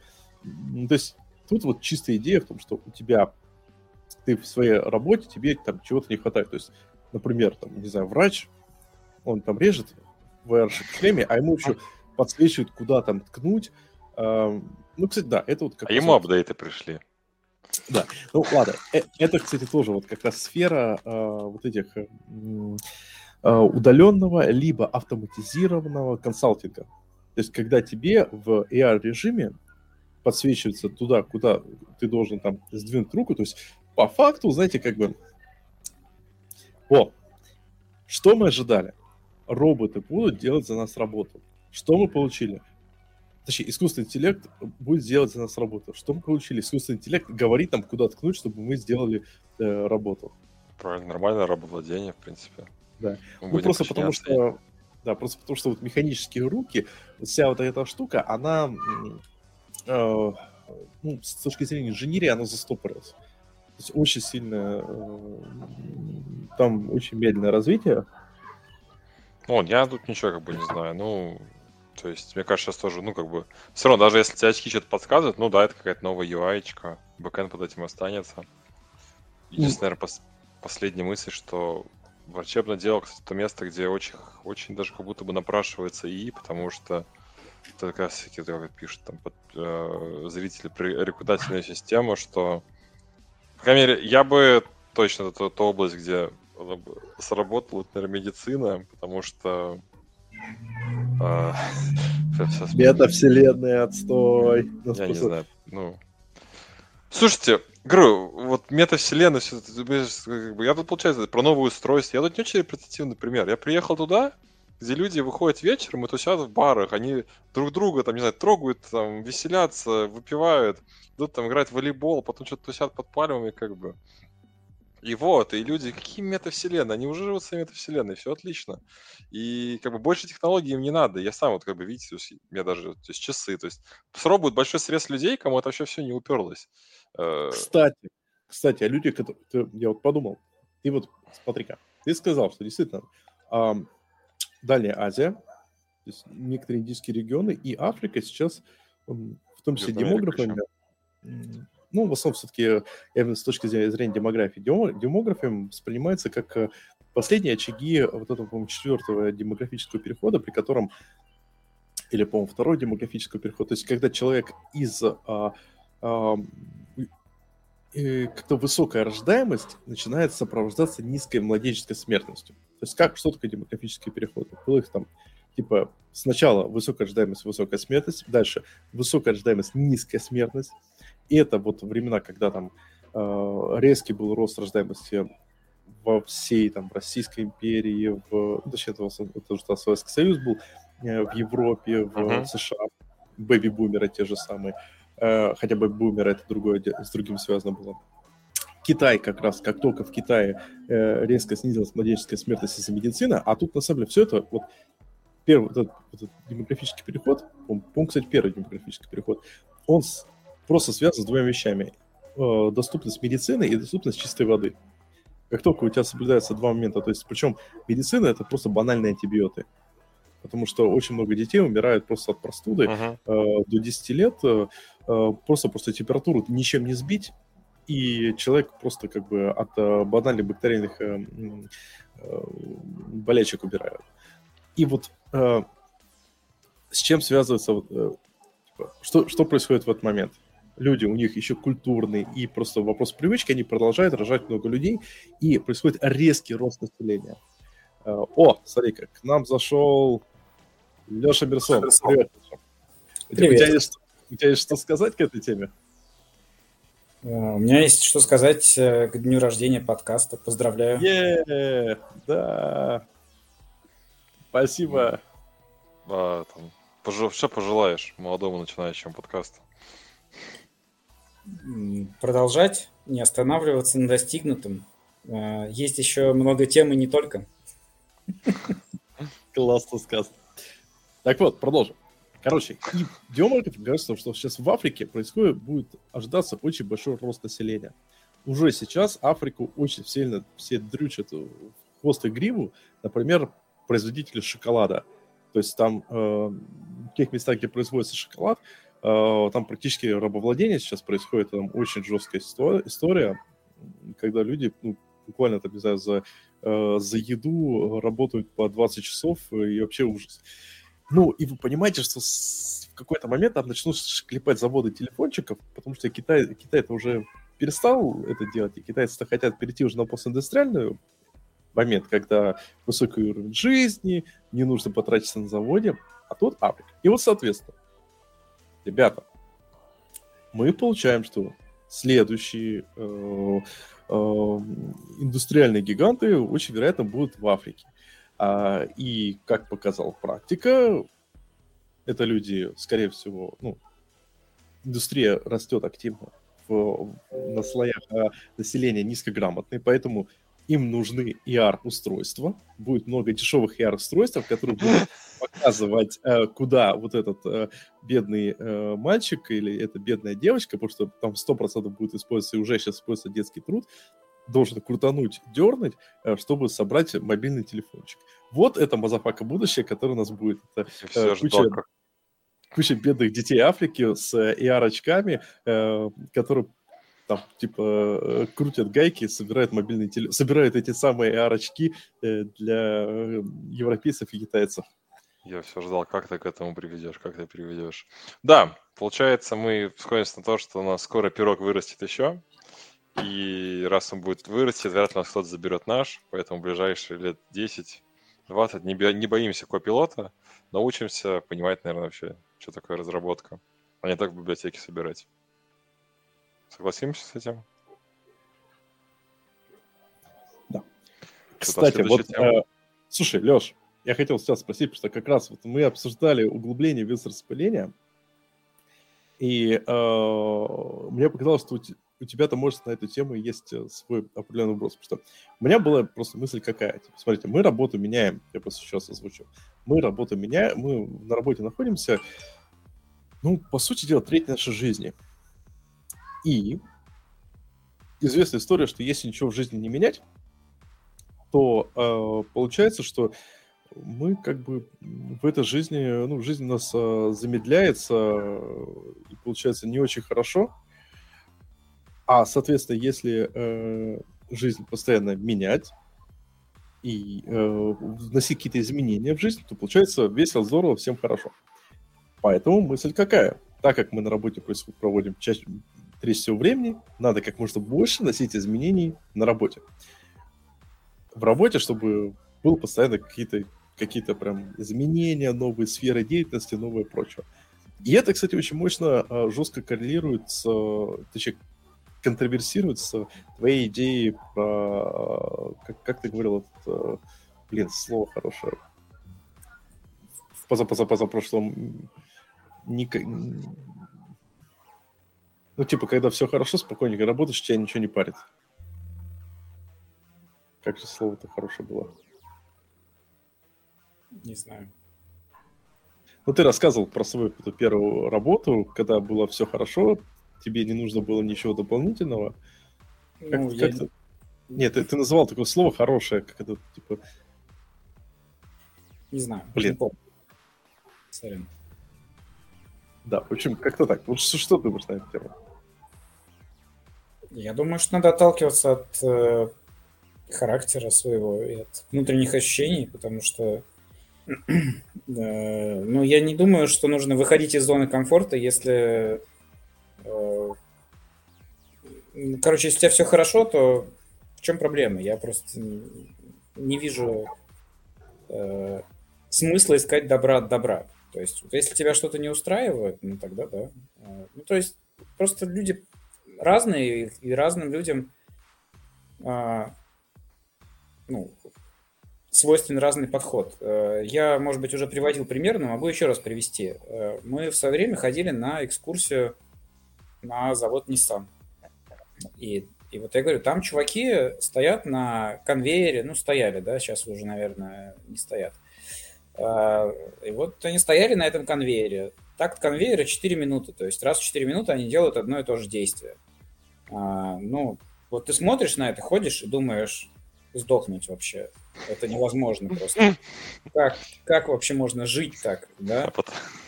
Ну реально, вот раз в 4 минуты ты делаешь одно и то же. Это вот то самое, что вы да, типа там, нас поработили, да, поработили роботы. А, но Э, ну и да, и там э, спросили у тетеньки, которая вела экскурсию, а ну, как люди у вас с ума не сходят вообще с этой историей. И она говорит, что, ну, во-первых, э, она говорит, у нас есть программа ротации, то есть мы регулярно предлагаем людям ну, перейти на другой участок или заняться чем-то другим. Но есть ну, значительная категория, в смысле, что не один человек, там, не два, которые говорят, э, отвалите от меня с этой ротации, дайте мне делать вот эту фигню раз в 4 минуты и не трогайте меня.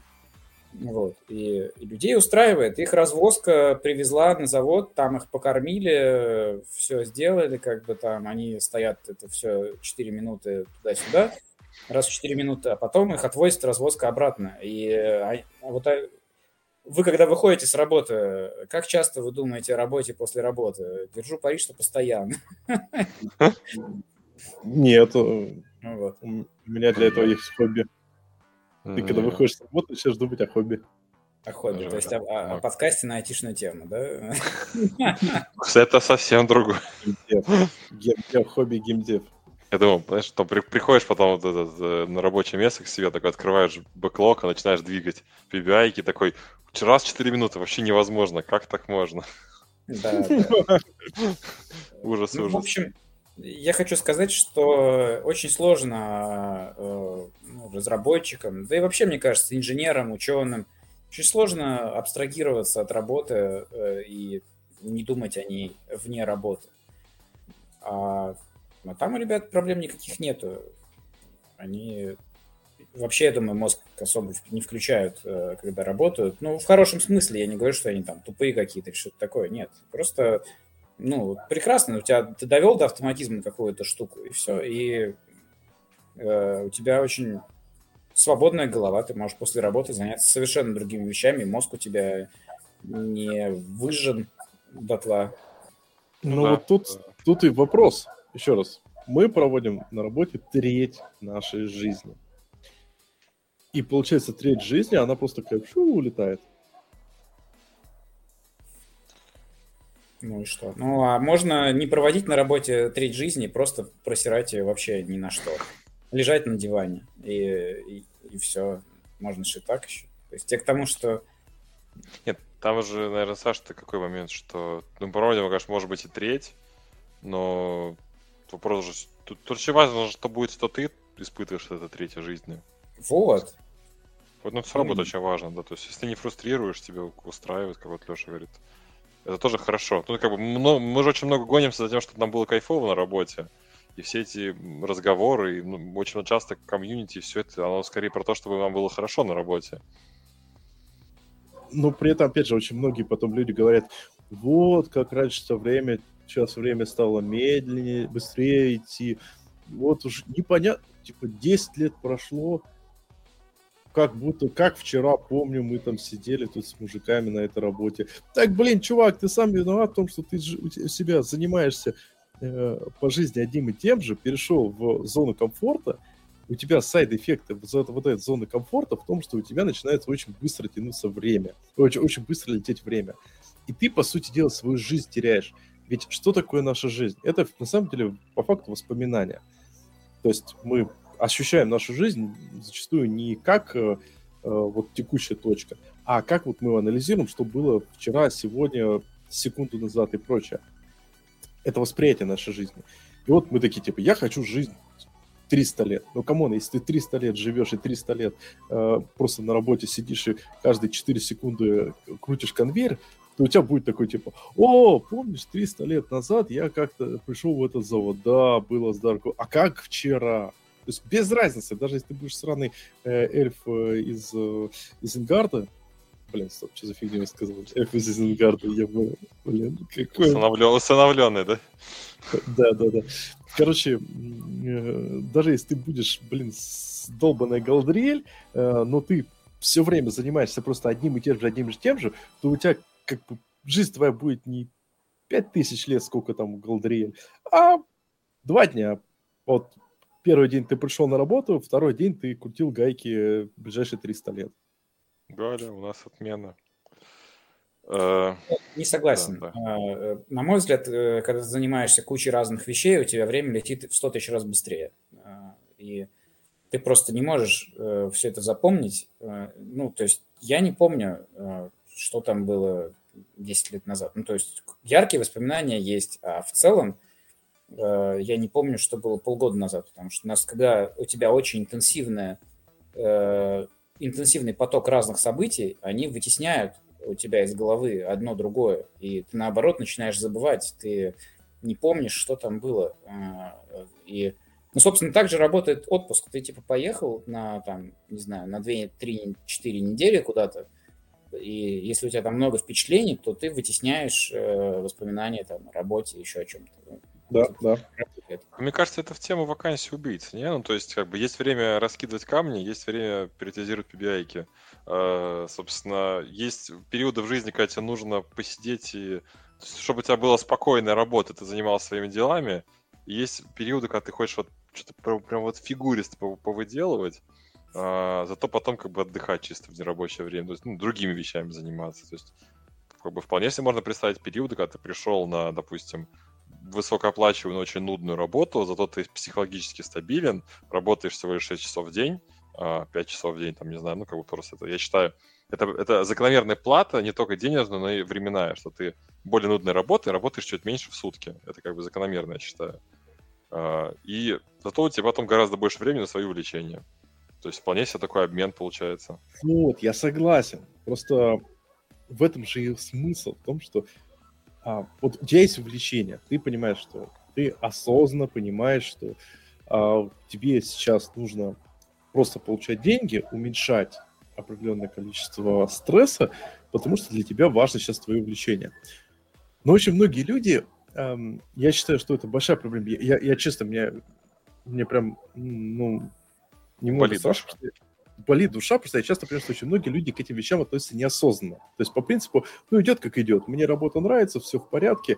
И, допустим, опять же, что было прикольно в Япаме, я считаю, и что я считаю прикольно и ужасно в Япаме, когда работал. Потому что э, в Япаме очень, типа, хорошо тебе подразумевает, как твой, твой, типа, путь. Вот, чувак, ты будешь развиваться в эту сторону, изучать такие технологии. С одной стороны, здорово, с другой стороны, это уменьшает осознанность. То есть, с одной стороны, я получал реально большой количество фана и большой уровень развития, но с другой стороны, э, ну, у меня не было потребности осознать, чем я занимаюсь, что я делаю. И вот именно в этой осознанности, отсутствие вот этой осознанности, ну, я считаю, что возникает э, боль. Что банальный пример. человеку дают стресс. Он пос- после стресса, после стресса, вот, допустим, овертайма там или лизли, ему говорят, чувак, а теперь мы даем тебе возможность покрутить гайки, перетаскивать пибяки, поделать, э, э, посидеть на саппорте ближайшие 50 лет, э, потому что ты вот как раз можешь отдохнуть. Он думает, сейчас я как раз отдохну. И его начинают вот потихоньку вот в эту сторону загонять, и у него жизнь таким образом утекает из пальцев, потому что он не осознал вот эту вещь заранее. Погоди, мы говорили про будущее, как бы, всего лишь через 10 лет мы не знаем, что будет, а ты тут саппорт на 50 лет закладываешь. Как бы, то Ну, есть ты, какой- я- какой-то, какой-то пример очень, как будто у тебя есть какой-то пример перед глазами. Не, я, я скорее про мысль о том, что очень часто э, вот та ситуация, в которую мы попадаем, она не является осознанной, она является очень часто, ну, просто вот так получилось. Вот получилось. При этом э, мы держим в уме, у нас, ну, типа, а, ситуация, в которой мы получились, плюс туннельное зрение. Мы смотрим, допустим, на ситуацию только с одной стороны. Типа, мне нужно найти э, работу на определенные деньги. Не думая о том, что мне нужно найти раб- работу на определенные деньги, чтобы а, были перспективы, чтобы было определенное security, job security, чтобы были чтобы еще и на работе я мог э, как-то получать от этого э, развития, и плюс еще, чтобы моя жизнь у меня из- между пальцев не утекала, и так далее и тому подобное. То есть э, факторов много. Мы к чему пришли? а мы то есть болтаем. Это может быть осознанный, это может быть осознанный выбор, что прямо сейчас он занимается именно этим. А, в принципе, Я- это я- может Я просто, осознанно. да, я просто хотел бы подсветить, что мне кажется, особенно ребятам, которым, допустим, хотя мне кажется, это в любом возрасте важно. Единственный вот момент, когда дети, когда первый ребенок рождается, вот этот момент прикольно все-таки, чтобы была некоторая такая зона э,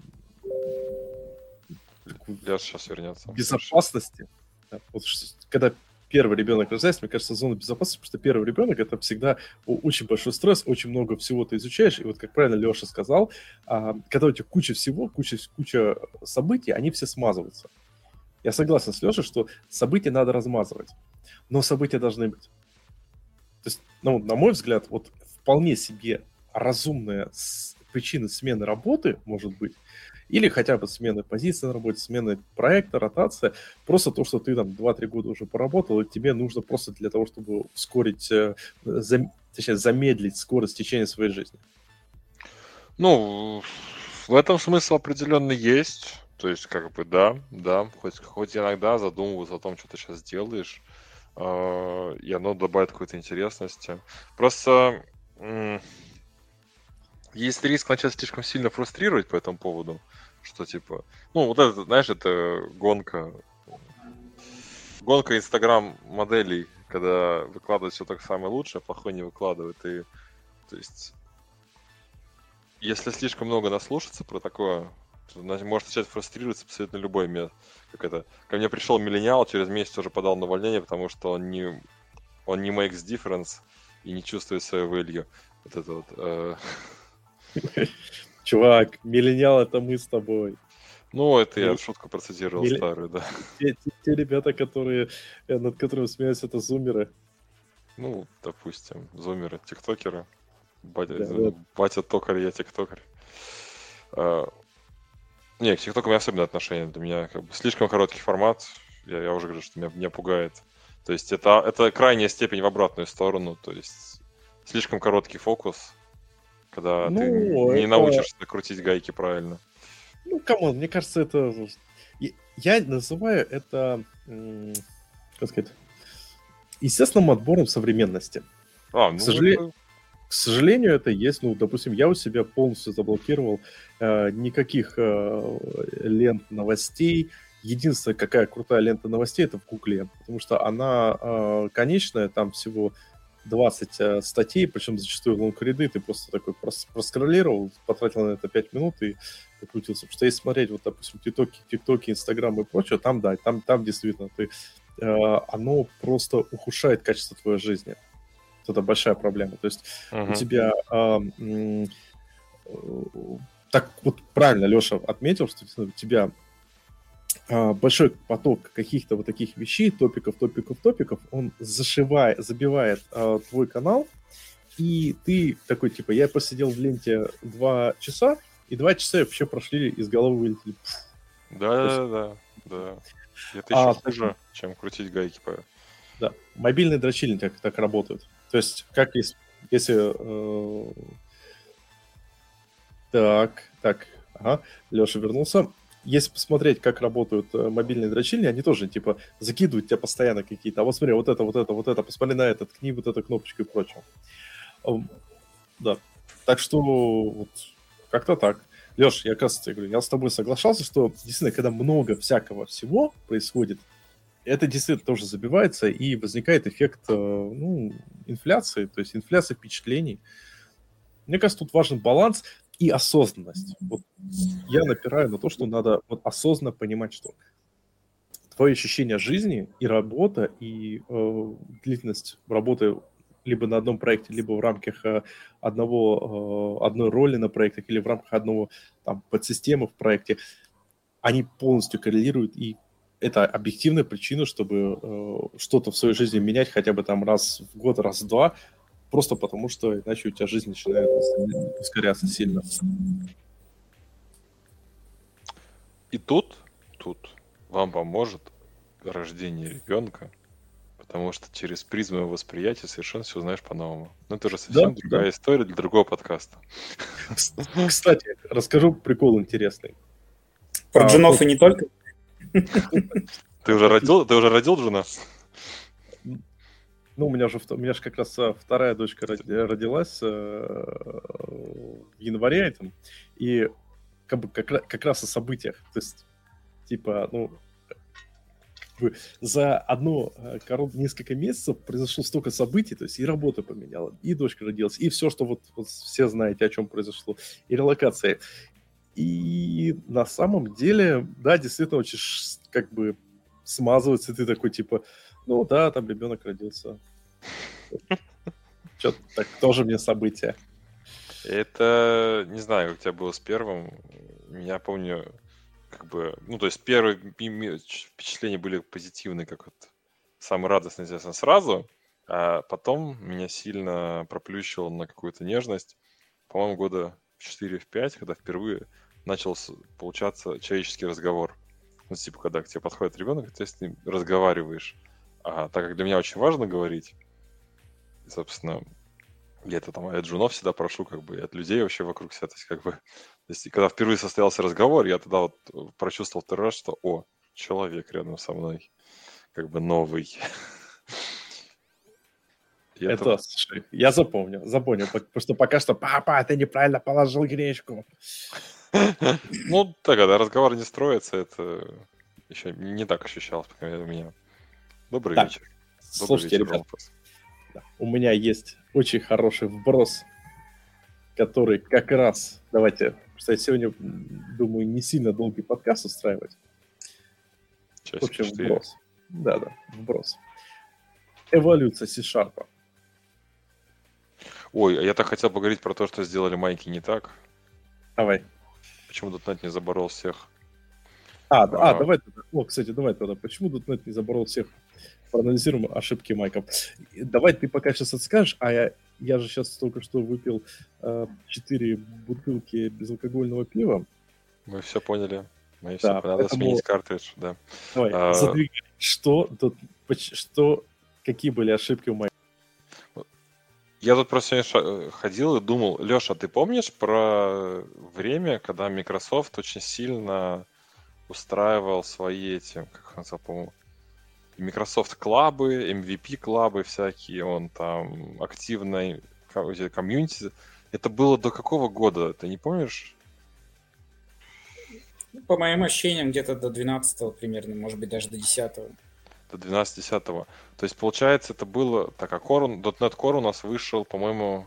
Сейчас не, соврать. Ну, где-то в 15 примерно. 15, 14, 16, ну, 16, по крайней мере, да. Ну, что-то Вот. вроде. У тебя нет ощущения? То есть у меня, короче, вот, вот ощущение, сейчас расскажешь, такое же или нет, что вообще это очень классно работало, масса популяризации Microsoft. Ну, очень много было конференций, популяризовали их устройства. Но проблема в том, что конкретно их устройства не выстрелили. Ну, прям проблема была конкретно с многими их вещами. Но, получается, они обожглись на этом опыте, они потратили кучу денег, но не получили нужного выхлопа. А потом, когда они запустили .NET Core, ее надо было осваивать рынки. Очень сильно не хватало вот этой вот этих ячеек популяризации. Потому что еще в 2020 году очень часто сказывалось то, что я... То есть люди из не из .NET, они удивлялись, что он уже, Core уже работает на Linux. То есть не покрывалась вообще популяризация вообще никак. То, они сейчас удивляются. А, ну, вообще-то, то есть как бы сколько уже прошло? 6 лет с кором, минимум, то на стабильным кором, 4 года с очень хорошим кором. Э, Мне кажется, что здесь есть несколько аспектов. Но, во-первых, а, крайне сложно преодолевать э, ну, предрассудки. И делая ивенты, не делая ивенты, а, люди, которые считают, что Core, ну, не знают про Core или не знают, что Core это кроссплатформенная история и Nix friendly и вот это все, они не ходят на эти ивенты, поэтому они в любом случае были бы не в курсе. А, то есть это не так, э, ну, то есть это нужно как-то продвигать, то есть это нужно идти на какие-то глобальные ивенты, где-то там как-то это продвигать, но непонятно как. Да вот, а ты думаешь, оно бы не получилось продвигать на глобальных ивентах, если бы сейчас эти ячейки, ну, представляешь, эти ячейки бы спонсировались, то есть ты приходил бы в Microsoft, как там было, и ты говорил, что я условно пойду работать там спикером по спику на какую-нибудь конференцию, дайте мне, пожалуйста, эту лицензию и печенье, на, на печеньки отсыпьте. Так же примерно работал с этими сообществами. На, а... на какое? Нет, погоди, я просто помню, что Microsoft свои про- проводил мероприятия, их было много. Э, но мне кажется, что просто Microsoft начал сворачивать в какой-то момент присутствие э, и в России, ну и в целом, наверное, как-то, не знаю, они свичнулись в облака, то есть они начали очень много рассказывать про облака, а облака, то есть, мне кажется, у них просто .NET, он перестал быть, собственно, какой-то... Ну, это, типа, да, first, ну, как бы перестал быть приоритетом. То есть приоритетом стали облака, где запускается все, не только .NET. Поэтому .NET э, просто... То есть мне кажется, .NET стал кроссплатформенным не потому, что э, Microsoft хотел его сделать кроссплатформенным, чтобы он был кроссплатформенным, а потому что на ажуре так проще запускать .NET. Э, ну, вот, типа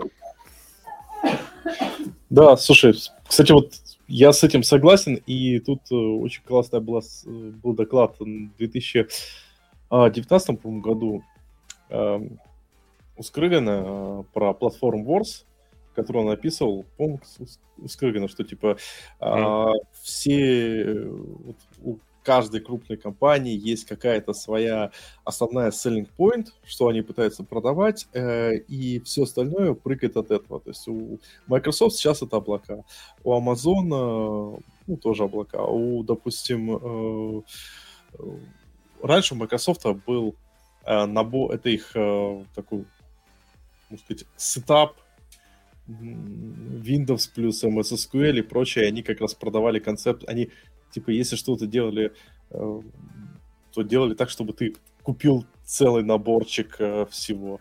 Угу. А вот вопрос как раз от нашего слушателя. Юзал ли кто-нибудь .NET 1? Как у вас ощущения? Бля, что за при .NET FX я, я погуглил, я даже не я, я пропустил первый .NET, этот был .NET 1, прям реально. Прикольно. Прям, прям совсем один. Я со второго начал. Я, по-моему, с третьего могу ошибаться. Когда у нас появились экспрессионы? 3.5. Вот, я, наверное, оттуда. И, наверное, как раз тогда... Я сопляк, я начал с четвертого. Смотри, а почему в начале, допустим, допустим, кто в начале, почему пришел в .NET, почему он его подкупил? А, меня лично он подкупил тогда, потому что я тогда взглянул на PHP мир, и меня он ужаснул э, тем, что ты, вот, ну, вообще, даже тот фронтенд еще был для меня страшно, уже был для меня пугающий, потому что собери все сам. А, Java тоже была такая же в то время, больше ничего не было. Соответственно, а .NET уже тогда предлагал, что все есть. У меня была ситуация немного другая. Я тогда пис... Я, короче, долгое время там сисадминил, Никейл, потом, э, причем не знаю, мне тогда прям очень нравился стек э, майков, потому что как раз все было так, и документация хорошая была, и э, то есть, не знаю, по сравнению с Linux тогда, вот, типа, сейчас Linux кажется проще, чем э, Microsoft Stack, а тогда казалось наоборот. Ну, возможно, у меня был просто другой э, mindset. А потом, как бы, да, вот, вот у Николая, у него был Дельфи первый, у меня тут мой первый был, был тоже Дельфи. Э, я, я согласен. Его переходил, переходил на .NET. У меня тоже Дельфи был первый, но это в школе было. Потом э, на первой работе, на которой, собственно, я работал очень долго, как я рассказывал в один из прошлых выпусков, начинал я там а, с плюсов, но я как бы на эти плюсы пришел, ну, грубо говоря, я, я не писал до этого ни на C, ни на C++, поэтому я переучивал, э, ну, в смысле, самоучкой, короче, вот как это изучал в процессе, и пока ты пишешь системный код, это неплохо работает, а UI писать это боль. Причем сейчас, наверное, было бы уже не так для меня, но тогда все эти MFC, там какая-то, это все была такая дичь. А, вот. А потом мне понадобилось написать один под офис, и я его написал на .NET, а потом мне надо было для диссертации писать приложуху, и я написал ее тоже на .NET, кинул тогда OpenCV на, там, на форму, грубо говоря, и все заработало. И э, вот этот кайф от того, что тебе не надо мудохаться с компонентами, чтобы что-то вывести на экран, тебе не надо думать о памяти, там, об этом всем, то есть где ты там чего собрал, не собрал. Тебе не нужно думать о строках, которых там в виндовом C++ коде было видов там сколько, 5 где-то, да, или 6 там строк разных. И тебе нужно думать, какие, какие преобразуются, какие нет, все эти там DSTR, DSTR и вот это все. Uh-huh, uh-huh, да, да. И вот это все. И тут у тебя .NET, там просто стринг, и все, и это все работает. Ну, короче говоря, вот я так пришел в .NET э, и довольно радостно использовал его потом много лет. Да, кстати, вот по поводу поинта, почему э, .NET не заборол всех, э, тут вот, мне кажется, мы вот уже озвучили момент с э, поздним выходом в open source. Мы еще, тебя когда не было, мы озвучили, что раньше у них была очень мощная поддержка, очень много своих мероприятий, и они очень много поддерживали местные маленькие комьюнити. Прям Microsoft спонсировал очень хорошо маленькие комьюнити, которые готовы были заявлять о .NET везде. А это пропало примерно в году 12-14. Они, ну, то есть, то ли из России, из России пропало, не знаю, в Вот. А, соответственно, в 16 15 16 появился Core, когда он должен был, был забарывать сейчас всех остальных, uh-huh. соответственно, это, это сети этих э, мерчендайзеров уже не было ну, адвокатов и прочего. Да. А, ну, к этому моменту уже упор был больше на Azure, и сейчас, если посмотреть на любые конференции, там действительно, ну, от майков, там действительно Azure, Azure, Azure, Azure, Azure. А ну, тут не надо понимать, что .NET же отделился от Microsoft. Э, по идее, этим mm-hmm. должен был заниматься .NET Foundation, но .NET Foundation не тот бюджет. Э, то есть у них он как бы был, но это уже как бы не Microsoft. И поэтому не промахнулись ли они здесь? Слушайте, а вот тут как раз вытекает интересный момент. Знаете, я считаю, что сейчас-то есть интересный шанс. Смотрите, какой самый лучший язык программирования? А, человеческий. Ну, конечно же, Rust. Ну ладно, допустим. Ну, я имею в виду, что самый популярный, самый любимый всеми. И в целом... Да, ну, ладно. Ну, он там сколько лет подряд раз самый любимый и прочее. А, и в целом-то, если посмотреть на э, эволюцию, допустим, э, C-Sharp, Java, то э, это языки, которые, э, ну, они не очень френдли, потихоньку становятся для новичков. То есть мы-то уже сколько там, десятилетия пишем на шарпах, и проблем в том, что нам, ну, ну, и то, сейчас я знаю людей, которые, типа, новые фичи C-Sharp, я там не очень понимаю, понимают и прочее.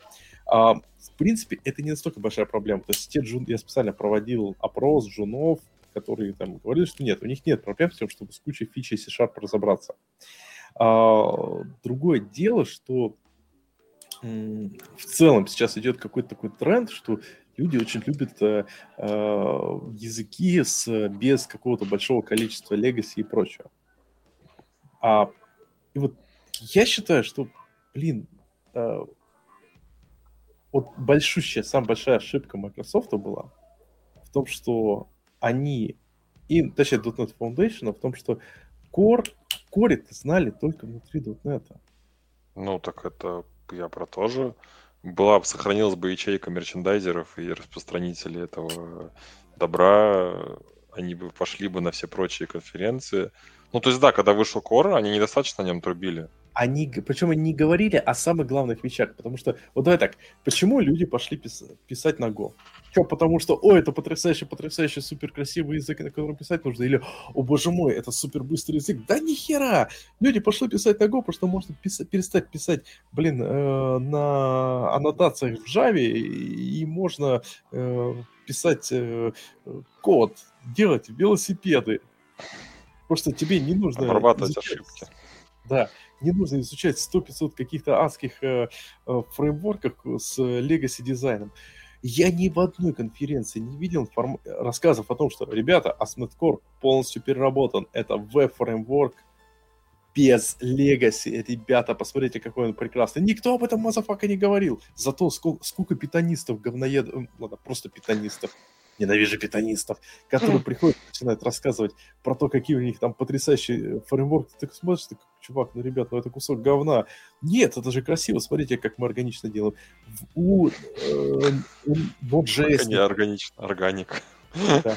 у Node.js реально, вот мы просто типа, у них прям большой упор. Смотрите, вот у нас еще один какой красивый э, Node.js веб фреймворк, который позволяет красиво сделать какие-то э, штуки.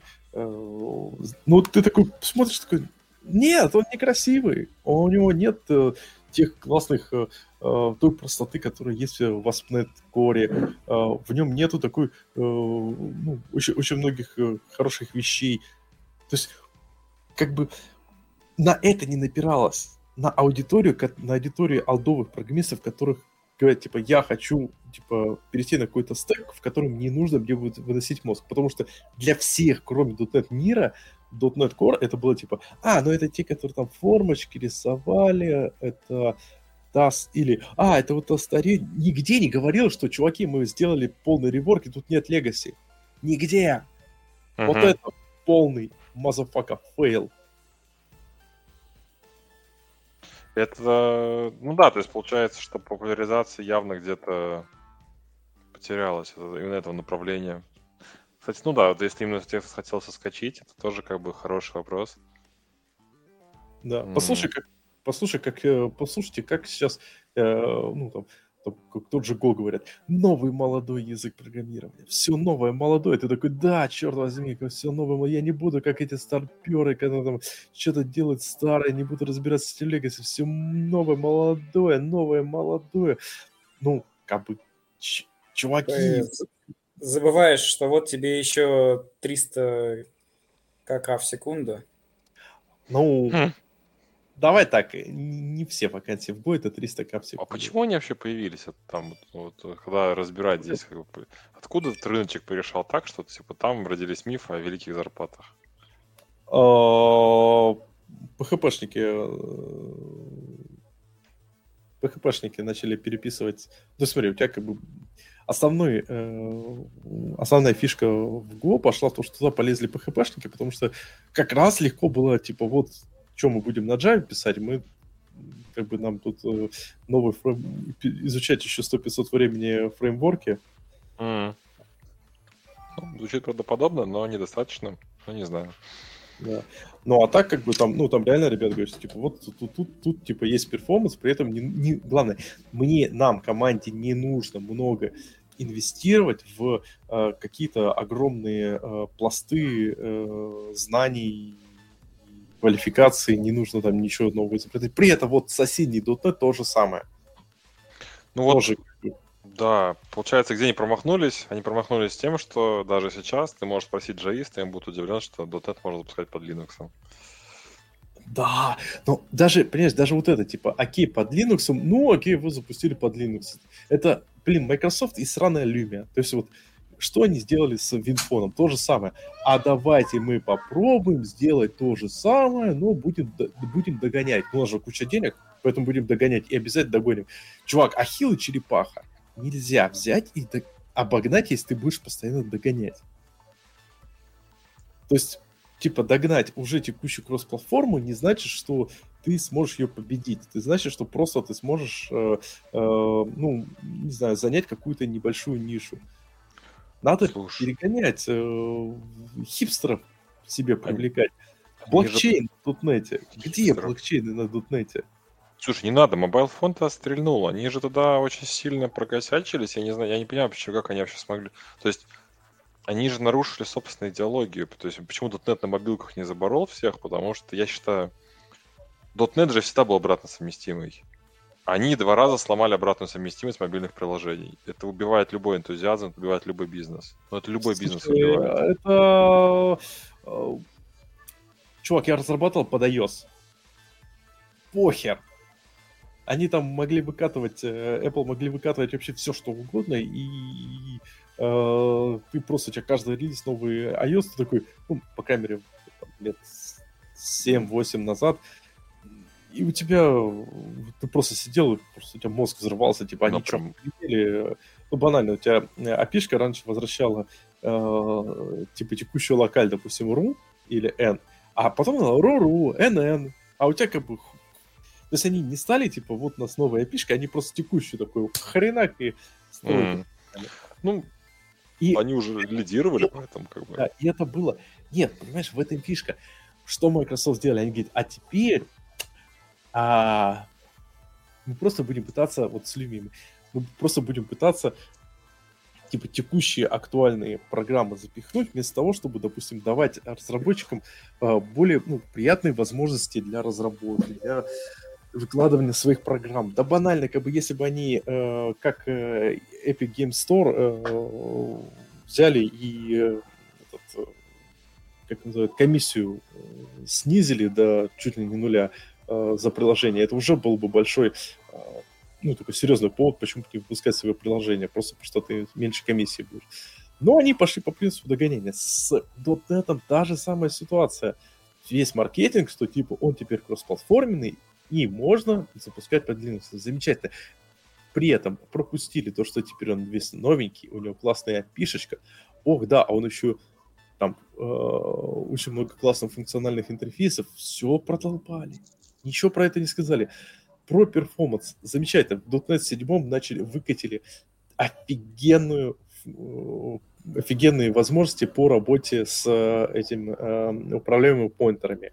Я про рефреtion, я про э, in оператор э, и в принципе рефстракты тоже в эту сторону. Uh-huh. Это классная возможность. То есть опять же э, я всп... да, Silverlight. Silverlight, Silverlight, сейчас вспомните. Вот, да. Кстати, у Джоэла был классный... Э, Джоэл такой блогер, э, достаточно известный. У него еще две книжки есть такие Джоэла программирования. Автор книг, да.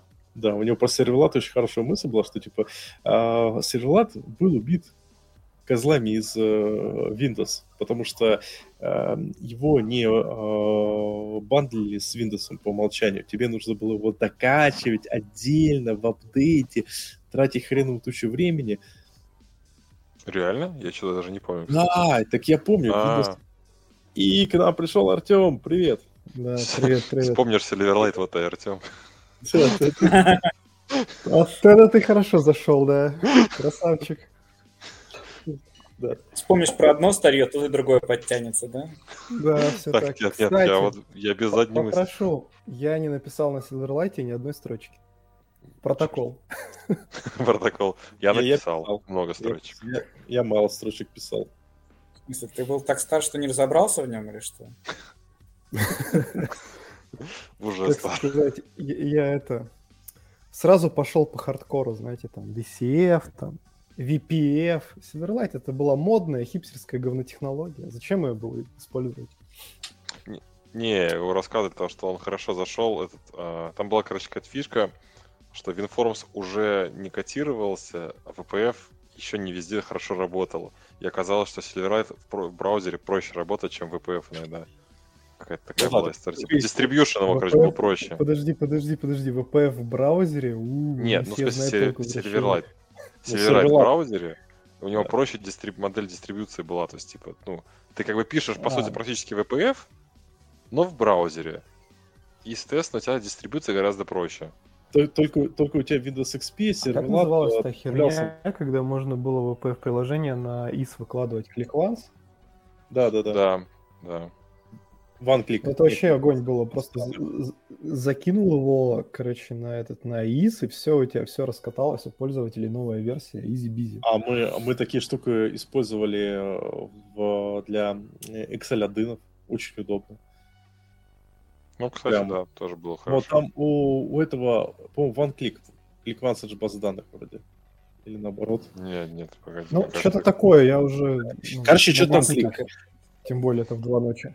Она жутко геморная была с точки зрения каких-то доп. скриптов. То есть тебе все здорово, но если ты такой, а я хочу, чтобы у меня еще скриптики при установке какие-то запускались еще в кастомное место э, положить, это все, это как-то там вообще нереально. Поэтому, То есть она, она, кажется, шла по принципу, типа, сделать, чтобы про- простые вещи делает прос- просто, а сложные вещи без вариантов. М, Ну да, наверное, что-то такое было, да, да. Но получается, что он практически же, за- ну, почему, как бы, практически .NET заборол. Десктоп-то он хорошо заборол в какой-то момент времени. Да, они просто забрали, как бы, в этом фишка, что сейчас бы никто не говорил о .NET, потому что, э, ну, по сути Microsoft сами же себя забороли. До этого что десктоп был на чем? На Visual Basic, ну, на Basic На Delphi. и на Delphi. А Microsoft Delphi, они почему померли? Потому что они начали в какой-то момент такие, а давайте-ка мы их э, э, или как у них там назывался их э, экосистема, они э, просто такие, блин, ну сейчас же все переходят на .NET и начали как бы э, бэкэнд, э, ну, э, dev, .NET для Delphi поддерживать, развивать, а майки, короче... Короче, получалось так, что у них не было то ли э, инсайдов, то ли не было доступа к ранним билдам. Они, по сути дела, к- доступ к э, рантайму получали вместе с запуском нового рантайма. То есть типа C-Sharp у тебя выходил новый вместе с Visual Studio, вместе со всеми ништяками, а Delphi только через полгода, год как-то э, дотелепился. То есть он всегда отставал. В итоге как бы получили, что получили. Не, слушай, там же помню- было все проще. Они, ну, какое-то прям долгое время вообще ни хрена не шевелились. Прям совсем. А потом, когда им уже за жопу начали кусать, они такие, а, сейчас что-нибудь сделаем, но было уже, как всегда, поздно. Нет? А, Я запомнил может. такую историю. Там, нет, там, там была еще великая история с э, Эмбаркадера, с... э, Мгм. Да, да, там. Шесть там, переименований. не, ну, там сначала Борн, мимо. Ротлс, Эмбаркадер, короче, черт знает что. Короче, давайте, главное, давайте так, вот, вот Что надо, чтобы заборол? Что надо, чтобы сейчас .NET всех заборол? Машина времени. Ну, тоже вариант, но пока... как бы, в А я считаю, мне я кажется, считаю, что чтобы .NET всех заборол, нужен новый язык программирования. Rust Sharp, Rust Sharp. да. Может, Раста Sharp? Sharp, Ну да. вот Раста Sharp мне нравится больше, и это в качестве иконки будет косяк такой, короче, Да, скрученный. Это что вот эти вот как бы квадратики, ну как бы скучно, давайте что-то поинтереснее. Вот, Sharp. Ну или что-то вот такое, чтобы... ам, ну, Погоди, TypeScript же уже выпустили. Go Sharp. Гашарп. Гашар. Гашар, да. Гашан. Но- Новый язык программирования Гошарп, Гашан. кстати, прикольно. Прикольно. Го- Гошарп я создал, да? Да-да-да-да-да. Нормально. Но это тоже, кстати, на самом деле это тоже вопрос догоняния. Тут вопрос то, что в- во что пойдут э, тренды. Э, Тут, э, да, главное, что что деш- Ладно, классно. это классная фраза от Ромфаса. Главное, что не шарпараст. Ищем шарпараста. Так вот, это все равно догоняние. То есть вот мы подумали о трендах. Помните, помните тренд, который озвучил? Это э, бедные дети в Африке, которые заставляют работать на заводе э, в AR-очках, чтобы, в которых э, робот говорит им, куда э, ткнуть от, отверткой, чтобы собрать э, там, очередные девайсы для зажавшегося, за- зажавшегося бел- белого человека. А, в общем, вот надо, чтобы это... Как, как сделать так, чтобы это было на дотнете?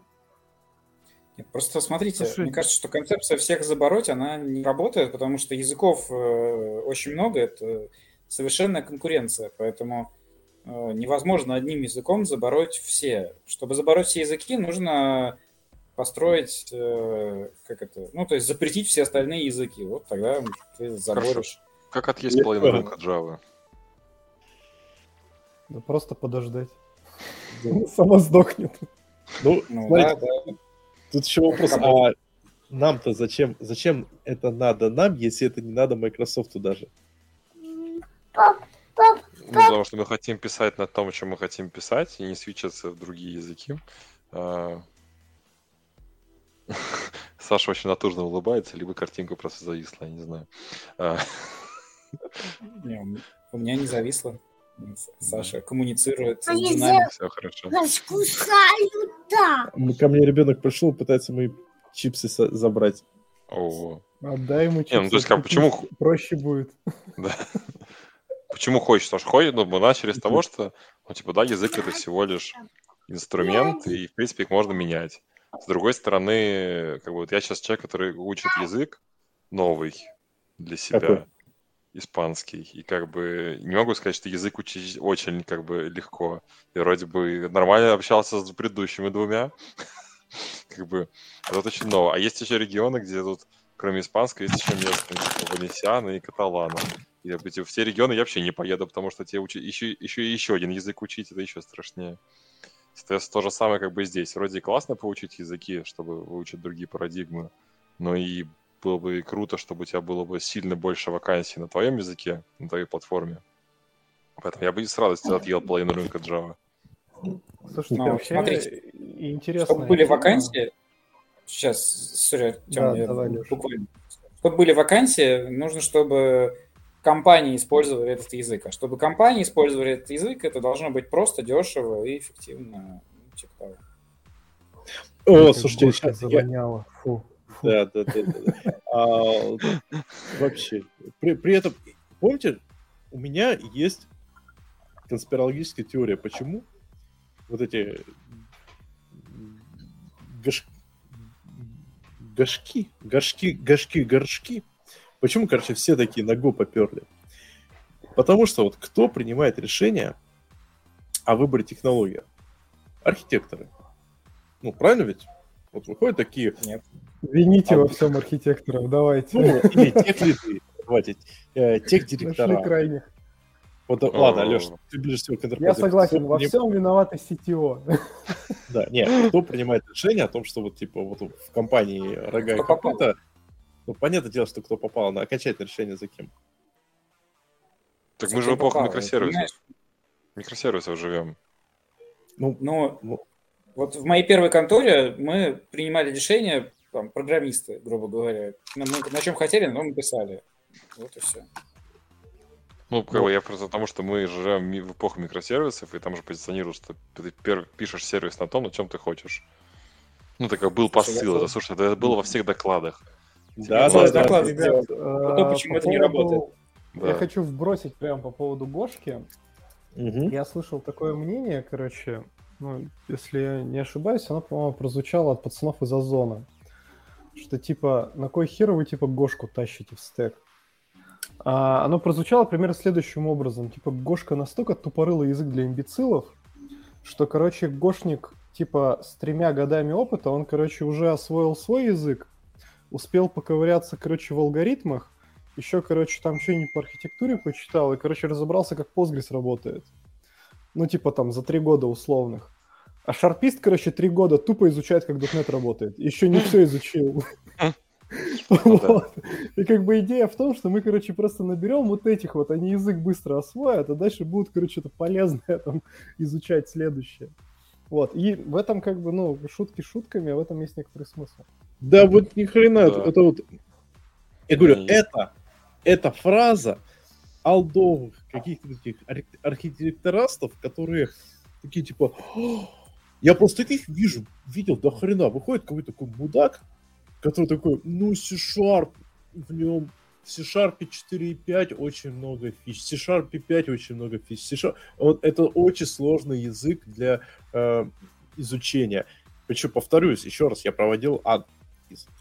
Спрашивал у джунов, сложный им для них C-Sharp? Говорит, нет, ни хрена, все понятно, проблем, с... проблем в том, чтобы понять все эти синтаксические сахара нету. Не-не-не. Больше комбина- Ты- ты Комбинаторно не больше прав. всего можно. А ты не прав в том смысле, что .NET гораздо более мощный язык, он дает большее количество абстракций. Мы не говорим сейчас про синтаксический сахар, мы говорим, в принципе, про концепции. Ну да, Вот, Если мы смысл, берем. Гошку, да, то Гошка, ну, как бы, если у тебя есть опыт написания кода хоть на чем-то, Гошка, ну, в Гошку человек въезжает за 4 дня. Спустя две недели он пишет, типа, production ready код вменяемого качества. А кто ему Вот. мешает на .NET то же самое сделать? Слушай, знаешь, мы сейчас человека нанимаем, ко мне сеньоры приходят с 12 годами опыта, и, короче, бей меку кореку, ну, не знаю, что им А мешает. так ты такие же Go попробуй найми. Вот если выходит чувак, тоже 5 лет, он, возможно, тоже будет бей меку кореку. Ну, Ну, слушай, ну ладно, пас принят. Я не пробовал нанимать на Go, возможно, там такая Да. же а, история. я, а, я, а я расскажу, Ваня собеседовал таких ребят. Э, Он рассказывал, приходит куча ПХПшников, которые... э, А, это есть проклятие PHP. да, До то есть этого было в питоне такая же херня, все PHP-сты свечились в питон, короче, там тут тоже была такая же история. Бей меку кореку, все плохо. Не, ну в Да. этом есть смысл. То есть, как бы я, конечно, год с Go особо не работал, я очень внимательно читал, что там вообще, как это можно все разрабатывать. Но на C-Sharp ты можешь очень много все по-разному сделать, очень сильно по-разному. И переусложнить базу кодовую явно проще. И потом у тебя какие-нибудь станут вопросы, типа, почему... Да я просто не не знаю, вот по вашему опыту, как вы работали с гошниками, но типа, условно, я могу себе представить ситуацию, когда тебе скажут, что сколько это делать? Три недели. Почему? Потому что там все сложно. Это как бы, типа, это, ну, это вполне себе житейская ситуация на .NET кодовой базе, как бы, когда все переусложнили. Типа на Go... Да, как ну, оно работает? Да, ну слушай, ну погоди-ка, давай так, я, понимаешь, если пытаться тут искать объективную причину, то по-хорошему надо просто взять, провести а, исследования а, у этого, а, у джунов, узнать, окей, Слушай, джуны никого не Речь. волнует, давай честно. провести исследования у джунов, взять там джуниоры на Go, джуниоры на C-Sharp и посмотреть, кто из них быстрее поднимет веб-сервис. Никто так делать не будет, потому что Уронит это не- прод, ты хотел сказать, поднимет Уронит сервис. Это- Никто так не будет. Это чисто вот умозаключение какого-то очередного старпера, который такой, Не, не, Саш, понимаешь, C-Sharp сложно и Прикол прочее. в том, что как бы вот джуны на .NET осознанно выбрали .NET, ну или им показали .NET. И как бы у них с .NET нет никаких проблем, ну типа... Вот, то же самое будет с чуваками там на Go. Они осознанно выбрали Go или там с питонистами или с кем угодно. Эти ребята не показательные. Потому что зачастую перформанс джуна определяется не его там какими-то, ну, извините меня, когнитивными способностями или сложностью или легкостью освоения языка, а его мотивацией. Насколько он как бы готов впахивать и с открытым ртом слушать ментора. Если как бы у него с этим все в порядке, любой как бы язык нормально у него осваивается там какой-то момент, да. Так Вот, почему а- же тогда Почему же тогда выбирают вот эти крупные компании Go? Да потому что, как бы, еще раз, мы же, ну, основной перф, да, на проектах дают не джуны. И, собственно, я поэтому и говорю, что на джунам всех, ну, как бы, всем насрать на самом деле, потому что, ну, они не перформят. Перформят в основном медлы. Ну, давай честно, как бы, сеньоры сидят, ковыряются в носу и придумывают там... Мега-архитектуру. космически крутое, элегантное решение, как бы там Да. сверху сидит тимлит с техлидом, бьет их палкой и говорит, ребята, давайте уже что-нибудь, пожалуйста. Там Слушай, я понял, горит. я понял тебя. Вот. То есть, А, а как бы медлы сидят и веслом как бы гребут, гребут постепенно бюджетик, вот. И поэтому как бы когда принимается решение, в какой стек мы ну, свечимся, если это решение не из разряда модно, молодежно, классно, мы слышали, что это круто, где-то там вот нам рассказали, а если как бы, ну, люди пытаются, то они зачастую ориентируются на медлов. То те инструменты, с которыми медлы будут перформить адекватнее всего. Вот, и зачастую как бы поэтому и получается, что как бы медлы там нормально перформят на там не сильно сложных языках, типа там Почему? Откуда? Откуда это мнение возникло? На основе каких исследований? На основании чего? Потому ни что я хера этого не было. Ни- ж- Саш, не я было видел лютую жесть на дотнете. Ну, в смысле, я могу себе представить лютую жесть на дотнете, в которой ты не разберешься через месяц. Я могу написать лютую жизнь, жесть на, дет- на дотнете, на которой я не разберусь через месяц, и я могу написать и представить лютую жесть на, на Go, который тоже никто не разберется через месяц. Лютую жесть может написать на чем угодно. Вот тут вопрос тем, кто работал с Go. Ну, я не знаю. На Go можно написать понимаешь, настолько лютую жесть? Ну, вообще, как бы, если сильно захотеть, можно, но прикол, как бы, а, ну, вот, типа, таких языков в том, что они не дают тебе выбора. То есть, ну, зачастую лютую жесть пишут же не потому, что, а, ну, кто-то сидел злобный, как Саша, и такой, ща я вам как запилю. Да, сейчас... жесть». Уволить И решили, Счастливо да? отлаживать Да. это случай, да? Ну, как бы, ни у кого же нету такой, такого посыла. Вот, обычно как бы сидят люди с самыми лучшими намерениями, искренне, от всей души, и говорят, ща я сделаю круто, придумаю классную архитектуру, там еще что-то. И вот он как бы начинает строить эту свою классную архитектуру так, как считает как бы нужным, исходя из собственного чувства прекрасного. Вот, это все как бы делается, а, а потом как бы ты приходишь, у тебя свое чувство прекрасного, ты на это смотришь такой, твою мать. Вот. А еще бывает, что как бы вот этот вот красивый, замечательный, значит, особняк, как бы первый этаж построил человек с одним чувством прекрасного, второй с другим, третий с третьего, вот тебе лютая жесть. А если у тебя как бы, ну, есть язык, который говорит, бля, мужики, мне как бы вот глубоко похеру, какое у вас там чувство прекрасного, вот строить можно только вот так. Хрущевки. Накидывай хрущевки. Да, да, вот у вас есть как бы вот эти вот э, блочные панели, собирайте из них Да, что угодно. это, это как бы маркетинговый все дома отвратительно стрёмные, но они все отвратительно Это стрёмно одинаковые. bullshit. Это маркетинговый булшит полный, потому что банальный а, чувак при- первый пришел с отступами в два таба, второй в два пробела. Пришел второй чувак с отступами в четыре пробела. Ой, и вот они уже ну, посрались. Это в лечится Го- на CI-кой, просто этим... В Go же И- а тоже вообще практически контракт. Понимаешь, же, вот там линтеры же встроенные. И в C-Sharp тоже линтер встроенный есть. Все везде есть. Еще раз, проблема тут в том, что вот, вот то, что ты описываешь, это все маркетинг булшит, который типа влили вот этим всем архитекторастам э, и э, CTO-растам э, в уши, что, ну смотрите, вы, у вас будет код, он будет не супер идеальный, но он у всех будет плюс-минус рабочим хорошим. Херня это все.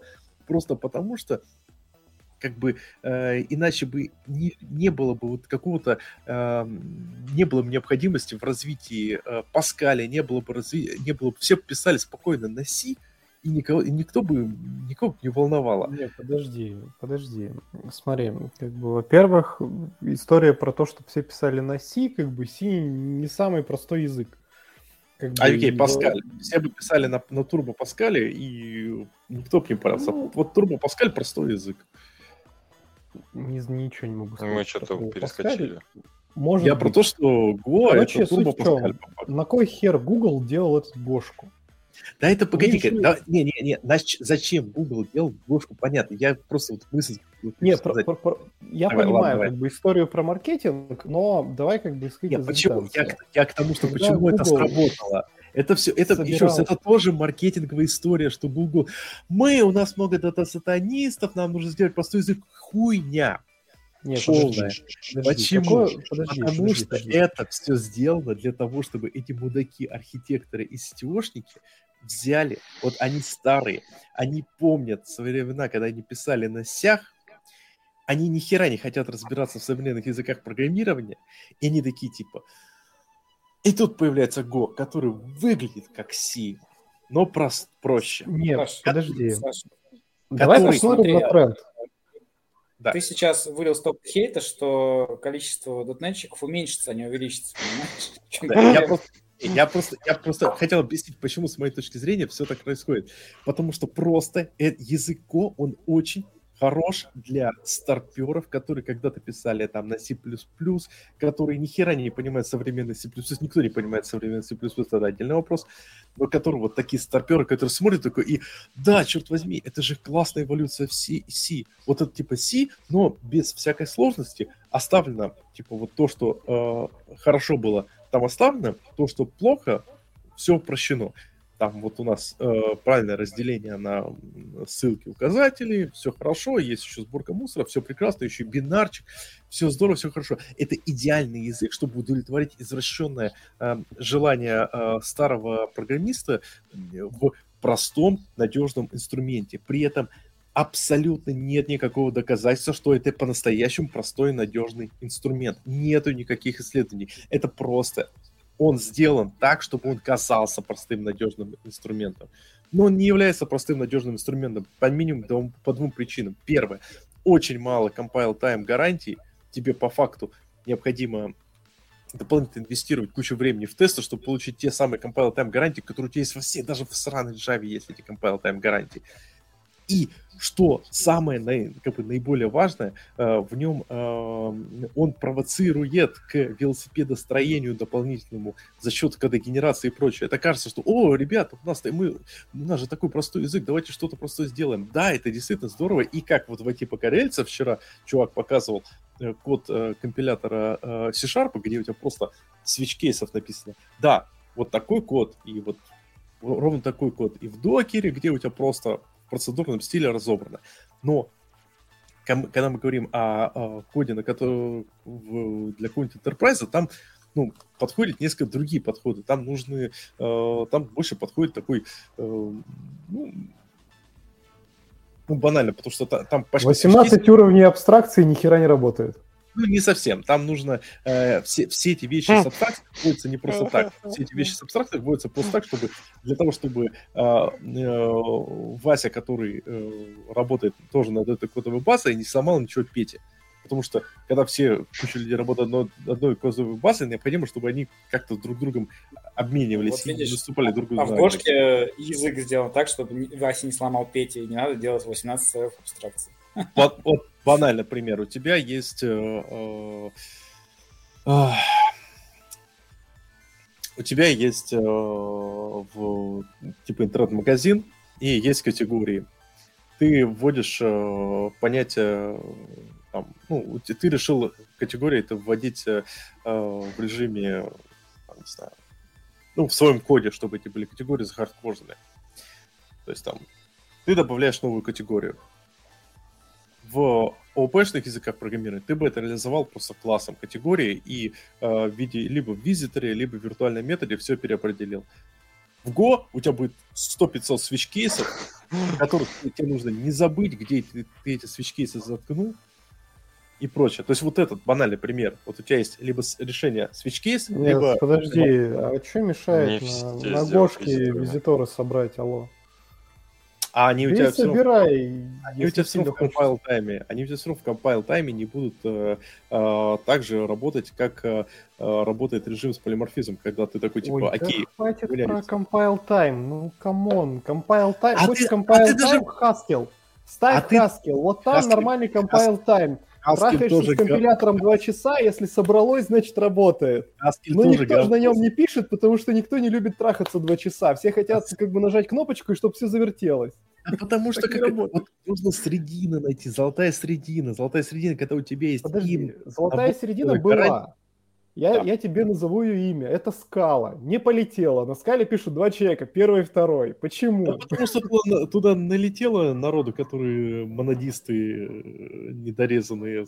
Те, да те, почему? Те, ну, ну ты же можешь написать нам на модадах. Пиши без ну, монад, господи. Чувак, э, ну, я, я помню, с пацанами, с скалистами общались, они такие, у них классную фразу начали, такая, ну вот мы начинали писать на скале, как, э, типа, на джаве, и было не клево. А вот как мы упоролись чтобы и Ака сразу, скала об, обязательно акторы, скала обязательно на модалах, скала обязательно это. То есть, ну, плюс э, скала померла еще сильно-сильно от того, что э, она была расширяем, поэтому крупные проекты еще сами э, добивали, ну, добирали своими какими-то синтаксическими конструкциями, и все Кобздец. Скали без помады.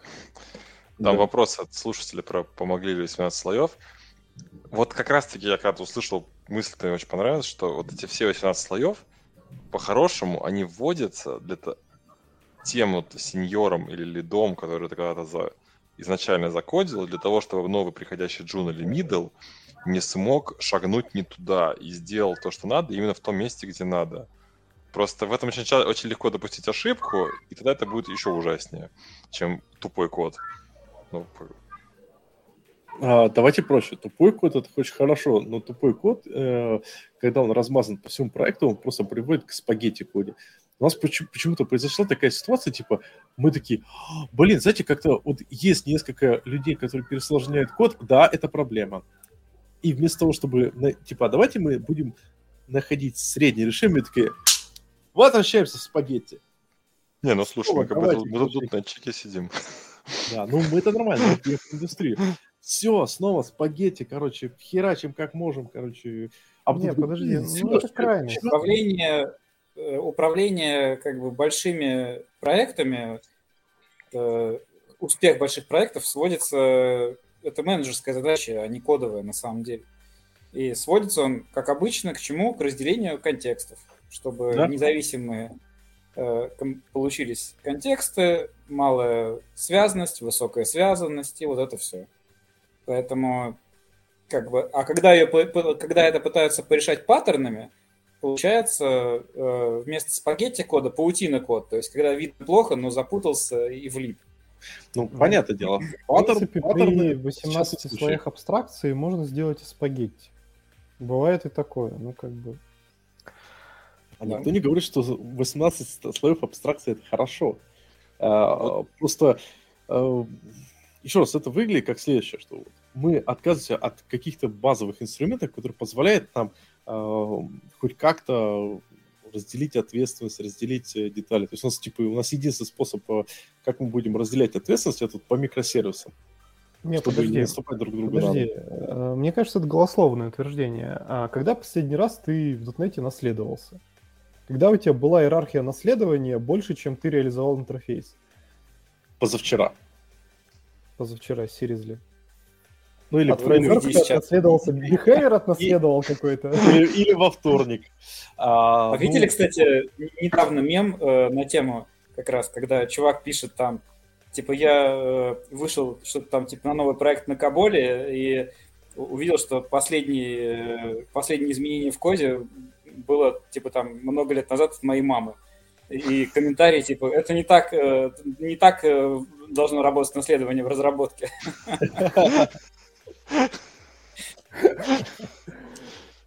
Ну, короче, Артем, я тебе отвечу, да, это было а, во вторник. Да, это было во вторник, э, и, ну, класс-то был, типа, э, э, Planet, э, Core Planet View и наследник... Все, э, это и игровая херня, даже не продолжай. Это не наши интерпрайзы. Вот как бы в интерпрайзном коде я уже много лет не видел, когда люди Да писали нахер оно не нужно наследование. В Ну, как бы коде, Да, то есть в в Enterprise коде enterprise не нужно коде мы В фигачим, вот у нас коде- есть В э, Enterprise контактики коде в виде интерфейса, есть реализация. Все, Ну, в- все, что в нам нужно. А в enterprise коде активно используются дженерики и соответствующие обертки типа LinQ. Слушай, я дженерики, я не помню, когда я писал дженерик, блин, в интерпрайзном коде. Ну, ладно, да, там есть там всякие эти наши Common либо а, обычно такого, дженерик. ко- типа, команды, месседжи, которые... там- request, T response. Ну, давай проще, Да, ты да, лист да. Вот какая-то ты- такая херня есть, хорошо. В Гошку добавили дженерики. Все, отпустите эту хуйню. Все, есть там дженерики. По сути, как бы весь инструментарий для Всё. того, чтобы писать Enterprise говнокод, получается, в Go есть. Да, Интерфейсы есть, реализовать их можно. Дженерики добавили. Классный Enterprise язык. Да. Все. и теперь Go, да, и теперь Go, уже нельзя сказать, что ой, это ж такой простой язык, потому что там сейчас уже столько магии на этих дженериках нахерачит, что просто пипец. Слушай, а вот Ну. смотри, получается, мы что-то разговаривали про то, чтобы и- стало больше дотнета. То есть, то есть, типа, мы Go, то есть, ну, явно, то есть мы... Хорошо, мы не сошлись, правда ли это так, правда ли Go простой, но это звучит как вполне себе правдоподобный посыл, почему Go где-то заменил как бы некоторые другие языки. Типа, считаете ли вы, что .NET, чтобы набрать большую популярность, тоже нужно выработать некоторый универсальный подход, вот, типа считать, что вот сейчас мы пишем бэк, вот в этом году мы пишем бэк вот так вот. И все следуют ему. Поможет ли это .NET? А, Я считаю, что да. А, И вот в этом самая большая проблема Microsoft в том, что они а, они по, как бы вот эту э, стезю не поймали. А, Получилось, что, смотрите, долгое время висело, был тренд, что на усложнение языков. И только как только C-Sharp начал активно развиваться, на усложнять, усл- добавлять фичи, вдруг все такие, а теперь мы любим упрощение языков. То есть И все Майка просто просто- контролили Microsoft, да? Да, я- нет, ну. Просто э, получилось, не подловили этот тренд. Э, Я еще в 2018 году на интервью в .next говорил, что .NET нужен, у C-Sharp нужен, э, знаешь, так при- приятно говорить, я еще когда в 2018 году говорил. Короче, что э, C-Sharp реально нужен э, сабсет, то есть упрощенный сабсет, который позволит а, вот ты, чтобы ты так посмотрел, такой, о, я все понимаю, как работает этот язык, он очень простой, э, э, очень, примитивный, и это вполне возможно сделать. Э, Это, опять же, несложно. А рантайм у .NET хорош, то есть просто на базе текущего рантайма выпустить какой там Iron, ну, что-то там Iron. Это возможно было бы, но, опять же, тут есть еще один интересный момент. А выпустить, Случайно. чтобы что? Ну, чтобы стать, типа, снова крутым, веселым. Чтобы, чтобы было все сразу хорошо. Так вот, тут есть а, важный момент. Я повторюсь. Чтобы впечатлить вот этих самых мудаков из Озона, ну, там хорошие ребята из Озона работают, крутые, реально, сайт хороший, Честно говоришь, мы будем конечно. исключительно мудаков. Всех нормальных пацанов мы пропускаем. Найдите нам их мудаков, мы готовы их впечатлять. мудаков, да. Ну, короче, чтобы, чтобы э, впечатлить вот этих всех ребят, которые такие, ну да, как бы, простой язык, все хорошо, а, ну, не все так просто. Э, Go их уже впечатлил, и я считаю, что надо пойти с другой стороны. А именно, как впечатлить тех, кого разочаровал Go. Чем можно впечатлить? То есть, смотрите, у нас есть ребята, которые а, в 2019-2020 году пошли, перестали переводить свои проекты с Java, с C-Sharp, с PHP на Go. Словами, «О, это такой классный язык, сейчас мы кучу э, э, медлов э, с зарплатой э, сеньоров наберем, э, и они нам все сразу напишут. Они, естественно, обосрались, и теперь как бы думают, что ж, как же сделать жизнь лучше. Сейчас, секундочку, у меня ребенок ломится, пытается что-то сделать. Он такой, батя, ты несешь чепуху. Акстись. Первое слово ребенка. чепуху, а лучше ты нес чипсы. Все правильно. Слушайте, пока Саша там ходит, я предлагаю подумать над другой темой. Вот смотрите. А, Одно, ну, как бы уже прозвучало, что одно время был тренд, и языки делали сложными. Ну, типа скала, там вот эта вся история, да. Вот, пытались сделать такую, короче, мультипарадигменную вундервафлю, на которой можно, короче, и так, и сяк, и вот сверху, снизу, и, короче, всякое, и вот все сразу, чтобы в одном флаконе, короче, универсальный этот э, гель, шампунь, хозяйственное мыло три в одном. Вот. А, значит, рядом с этой историей еще и развивался концепт, что типа давайте мы запилим, короче, а, платформу, а на платформе будет много языков. Типа платформа одна, там Java, .NET, еще что-нибудь, а языков очень много. Но как-то по факту все это дерьмо сдохло. Да, то есть как бы JVM у нас есть, живое там, ну вот реально JVM живое. JetBrains еще пытаются Kotlin там как-то раскачать, все остальные там... А, чё? ну, нишевая история очень. М. Вот. А в .NET точно такая же штука, да, у нас тоже типа вот одна платформа языков много, по факту C-Sharp живое, и там еще есть э, ряд любителей это а, Basic. F-Sharp. Ну, в Sharp такая же история, как бы, извините. Люблю все, всей душой, но как бы сорян. Вот. А, И получается, что вот эта вот концепция, что мы берем, пилим одну платформу, на этой платформе фигачим много языков, и, собственно, каждый язык такой как бы сам по себе весь прикольный, и мы такие там нам вот нужно что-то прикольное, берем прикольный язык, нужно просто грести, берем вот язык для гребли. Вот, и вот у нас получается такое решение, все классно. Что-то это не взлетело. Собственно, внимание, вопрос, почему? Что пошло не так? Идея же вроде прикольная.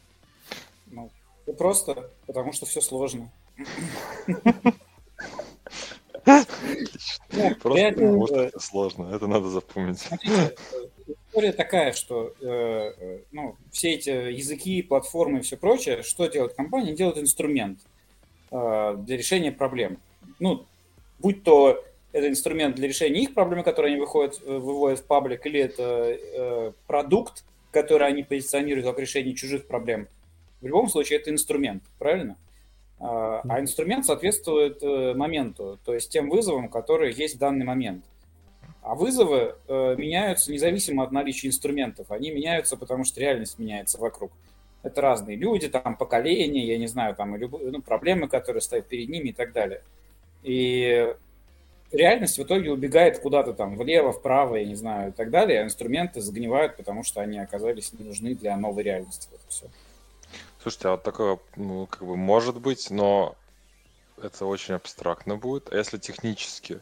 Скажите, пожалуйста, я просто не в курсе. У JVM, допустим, вот, ну, Java, Kotlin, получается, Clojure, они же под капотом преобразуются тоже в какой-то промежуточный код сначала, да? Ну, байткод, Да, да, Java конечно. байткод, Да. да. Вот.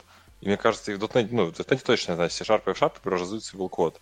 А это не может ли быть причиной, почему это не выстрелило? Потому что, э, ну, языки-то создаются разными, с разной парадигмой и с очень разным исполнением для того, чтобы полностью оптимизироваться под идеальную ситуацию. Ну, они вынуждены оптимизироваться под эту ситуацию.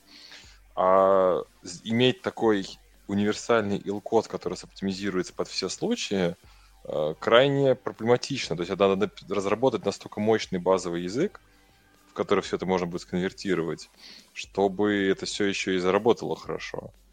Ну, то есть, условно, функциональный F-Sharp скомпилирует тот же самый L-код, и он будет ни разу не сильно быстрый, и все равно иметь какие-то ограничения.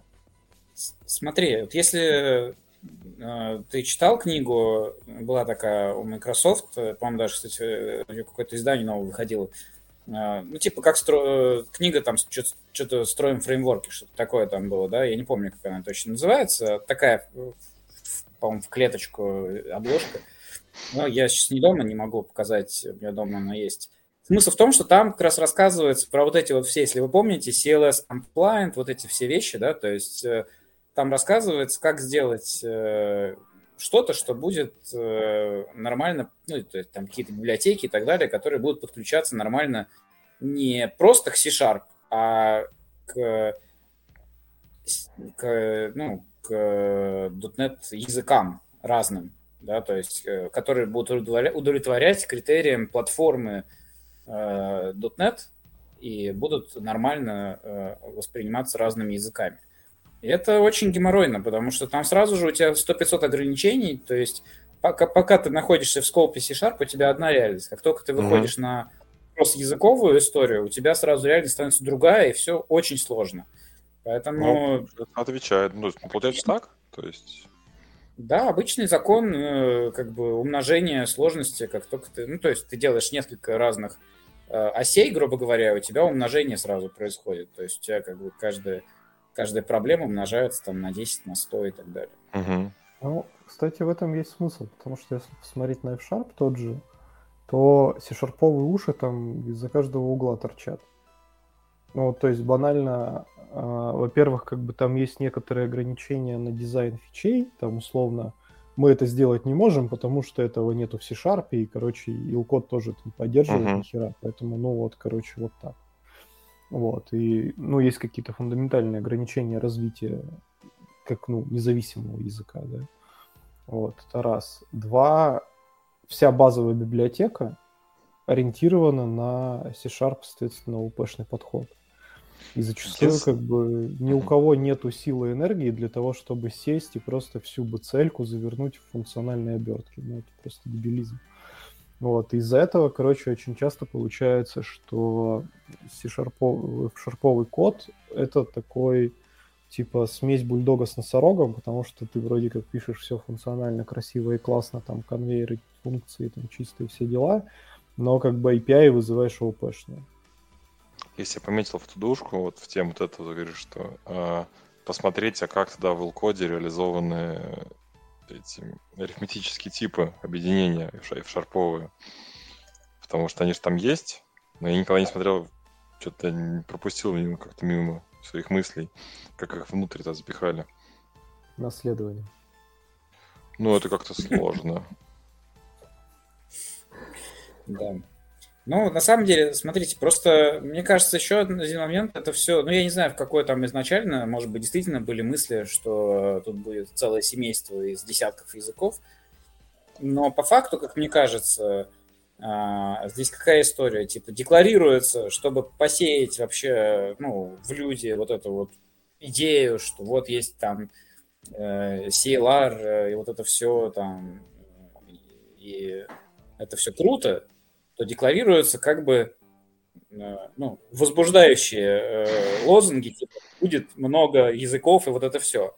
Но по факту, как мне кажется, э, как это работает на самом деле, это дает не разнообразие языков, но это дает возможности. И эти возможности в узком, в маленьком количестве случаев действительно помогают. То есть смысл в том, что это все равно не просто так. В смысле, это не то, чтобы не нужно, да, то есть не, не, не было бы лучше, если бы был только там, если бы C-Sharp, я не знаю, в бинарнике компилировался, да, э, ну, э, реально эта прослойка, она нужна. Просто она нужна редко. И точно так же, как и вот наследование, да, оно иногда нужно, но очень редко. Ну, это понятие, оно нужно, не нужно, Давайте так, когда человек принимает, когда компания принимает решение о том, что им нужно, ну, какую стек технологию выбрать, э, зачастую они... Саш, ты отпусти уже эту ситуацию. Компания принимает э, решение, какую технологию выбрать рандомно.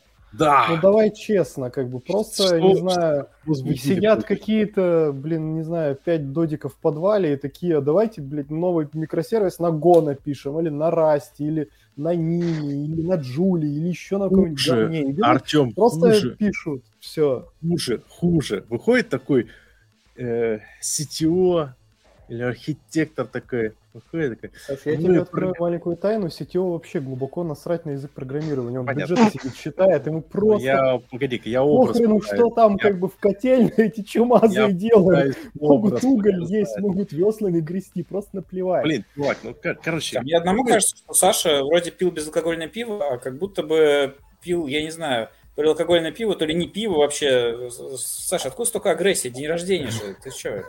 Ладно, я ненавижу. Зачем заказывать? просто в пивную бутылку залитый. У меня, на самом деле, просто основная идея какая. А, я согласен.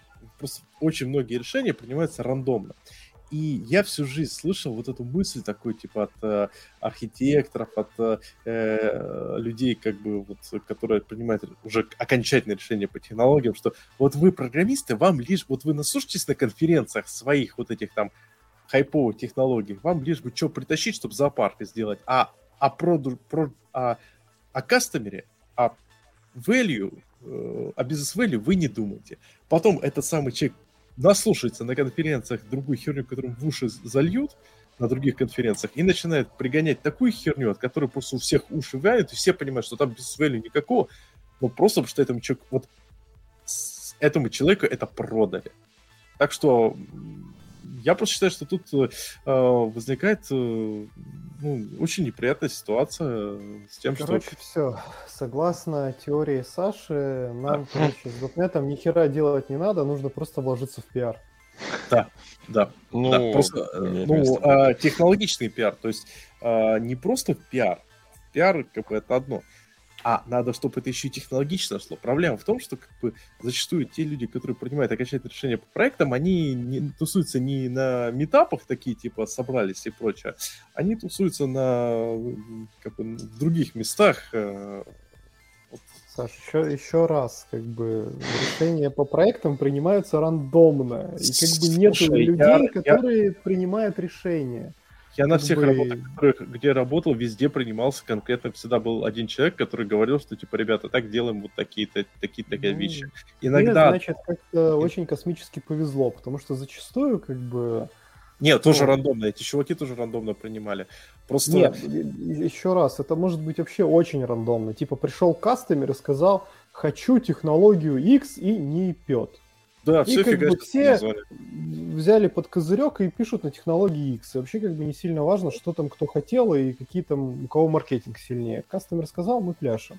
Бывает, когда как бы э, решение принимается, исходя, у нас есть там э, на бенче сидит, короче, 15 джавистов, нам вообще как бы насрать, но вот это вот мы будем писать на джаве, потому что вот они сидят 15. Ага, да. да. Такое тоже бывает. Бывает, когда там, типа, не знаю, просто собралась команда, их никто не опекает, и они такие, будем писать на Go. И написали на Go, потом как бы проблевались, на следующий проект сказали, все, следующий проект пишем точно не на Go. Давайте На возьмем раз. Да. Все бывает. Ну, бывает, конечно, CTO ошпаренный прибегает, говорит, мне тут это пацаны в бане рассказали, говорят, Go там лучше на свете, берем. Да, да. Ну, А, это а это, а это, кстати, одна из самых частых вещей, я считаю. Не знаю. Я не уверен, что это самое частое. Ну, Конечно, популяризацию бывает, точно можно. но что вот Надо прям самое провести, частое. провести исследование, надо провести Давайте найдем джавистов, просто спросим, рандом, дайте вот мод- можно слушающим, слушающим тоже задание, короче. А, Найти джависта. берете, берете, берете трех не дотнетчиков, но программистов, И это как его, перевоспитать его в нашу веру. приведи друзей, да, и спрашиваешь, можно ли запускать .NET на Linux. Вот. И смотрим статистику. Пока мы сидели Ну. болтали, я скомпилировал, собственно, Sharp библиотечку. Да, это тупо наследование, очень много автосгенерированного кода под капотом. А много сгенерированного кода, очень много. Просто на... а, щас как это на Union Type. Да, на Union Type в Sharp генерируется очень много подкапотного кода, который просто через те же самые операторы this is rectangle, this is prism, типа проверяет там всякие фигуры, смысле, там, тип Ну вот. фигуры. А все Ну. можно сделать с кодогенерацией.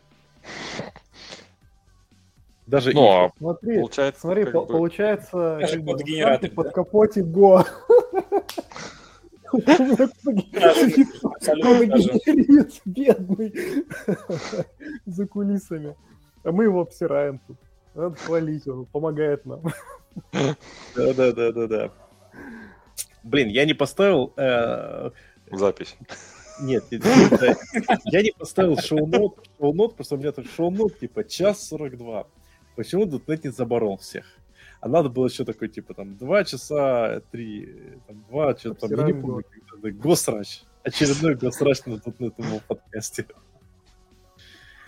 Да. Слушайте, на самом деле, мне, к сожалению, надо отваливаться, что мне где-то через 2 часа пора, надо будет ехать э, в другой город э, Другой подкаст. ну, не, не, не в другой подкаст. Надо поп- попробовать поспать. Знакомьтесь, Хотя, думаю, Александр, Ты серийный в другом подкаст. городе спишь, что ли? Тебе нужно поехать в другой город поспать? В этом дети. В этом уже дети. Да ладно, шутка просто Уже. Не не стоит добавлять, никак она уже полностью, она идеальная. Да. А, давайте что-нибудь такое под финалочку про .NET скажем. Давайте так. Артем, про .NET, про C-Sharp, про подкастик наш. .NET хорош. Любите .NET. Пока вас всех не пересадили на Go, это ужаленные в жопу CTO и архитектор. Леша? В .NET не все такие злобные, как Саша, поэтому здесь не так страшно. Оставаться или до- приходить. Слушай, я добрый. Я, я просто... э, не знаю, мне Просто безалко- хочу безалкогольное пиво вообще. CTO. Вот, вот видишь, это лишнее доказательство, что э, безалкогольное пиво от него вроде трезвый, но злой. Вот пил бы нормально, был бы нетрезвый и добрый. Вот, да, да, да. Это не была реклама алкоголизма. Никита? А, Днем рождения, подкаст. Саша, ты молодец, что продолжаешь. Все равно нужно больше информации об этом. Нужно договариваться, искать что-то интересное в дотнете и как это все делать. Вот я Давайте наконец, да, наконец найдем, как нормально писать бэкэнд, да. Я наконец-то выговорился, да. Спасибо, что позвал. Да, конечно, приходи почаще. А, слушайте, я хочу сказать про э, настоящее будущее .NET одну интересную вещь. Всю мою жизнь я слышу вот эти .NET не такой популярный, вот он как-то развивается не так, вот скоро помрет и все такое, и как-то все он не помирает, и все. Всегда будет кто-то, кто более хайповый. Э, Всегда будет кто-то, кто э, более активный. Это Я лично подкаст о Каболе. да, да, да. Я считаю, что, возможно, мы, конечно, тут шутим на тему там э, .NET как религии и прочего. Давайте так, мы, конечно, тут шутим про .NET как религии, но Артем на чем только не писал, Никита вот тут JavaScript балуется, Алексей XML и э, PowerPoint, знаю, балуется. Э, Я, я тоже иногда там всякую фигню фигачу на чем что угодно.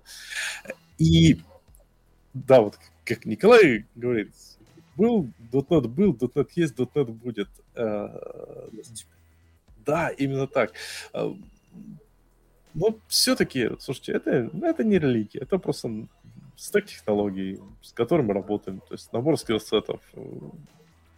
Стоит- Соответственно, к этому э, прикольно относиться как... Я считаю так, прикольно относиться, что как наша вот такая тусовочка, э, но не, не стоит э, забывать про развитие своих навыков и изучение каких-то других параллельных э, вещей. И shape skills.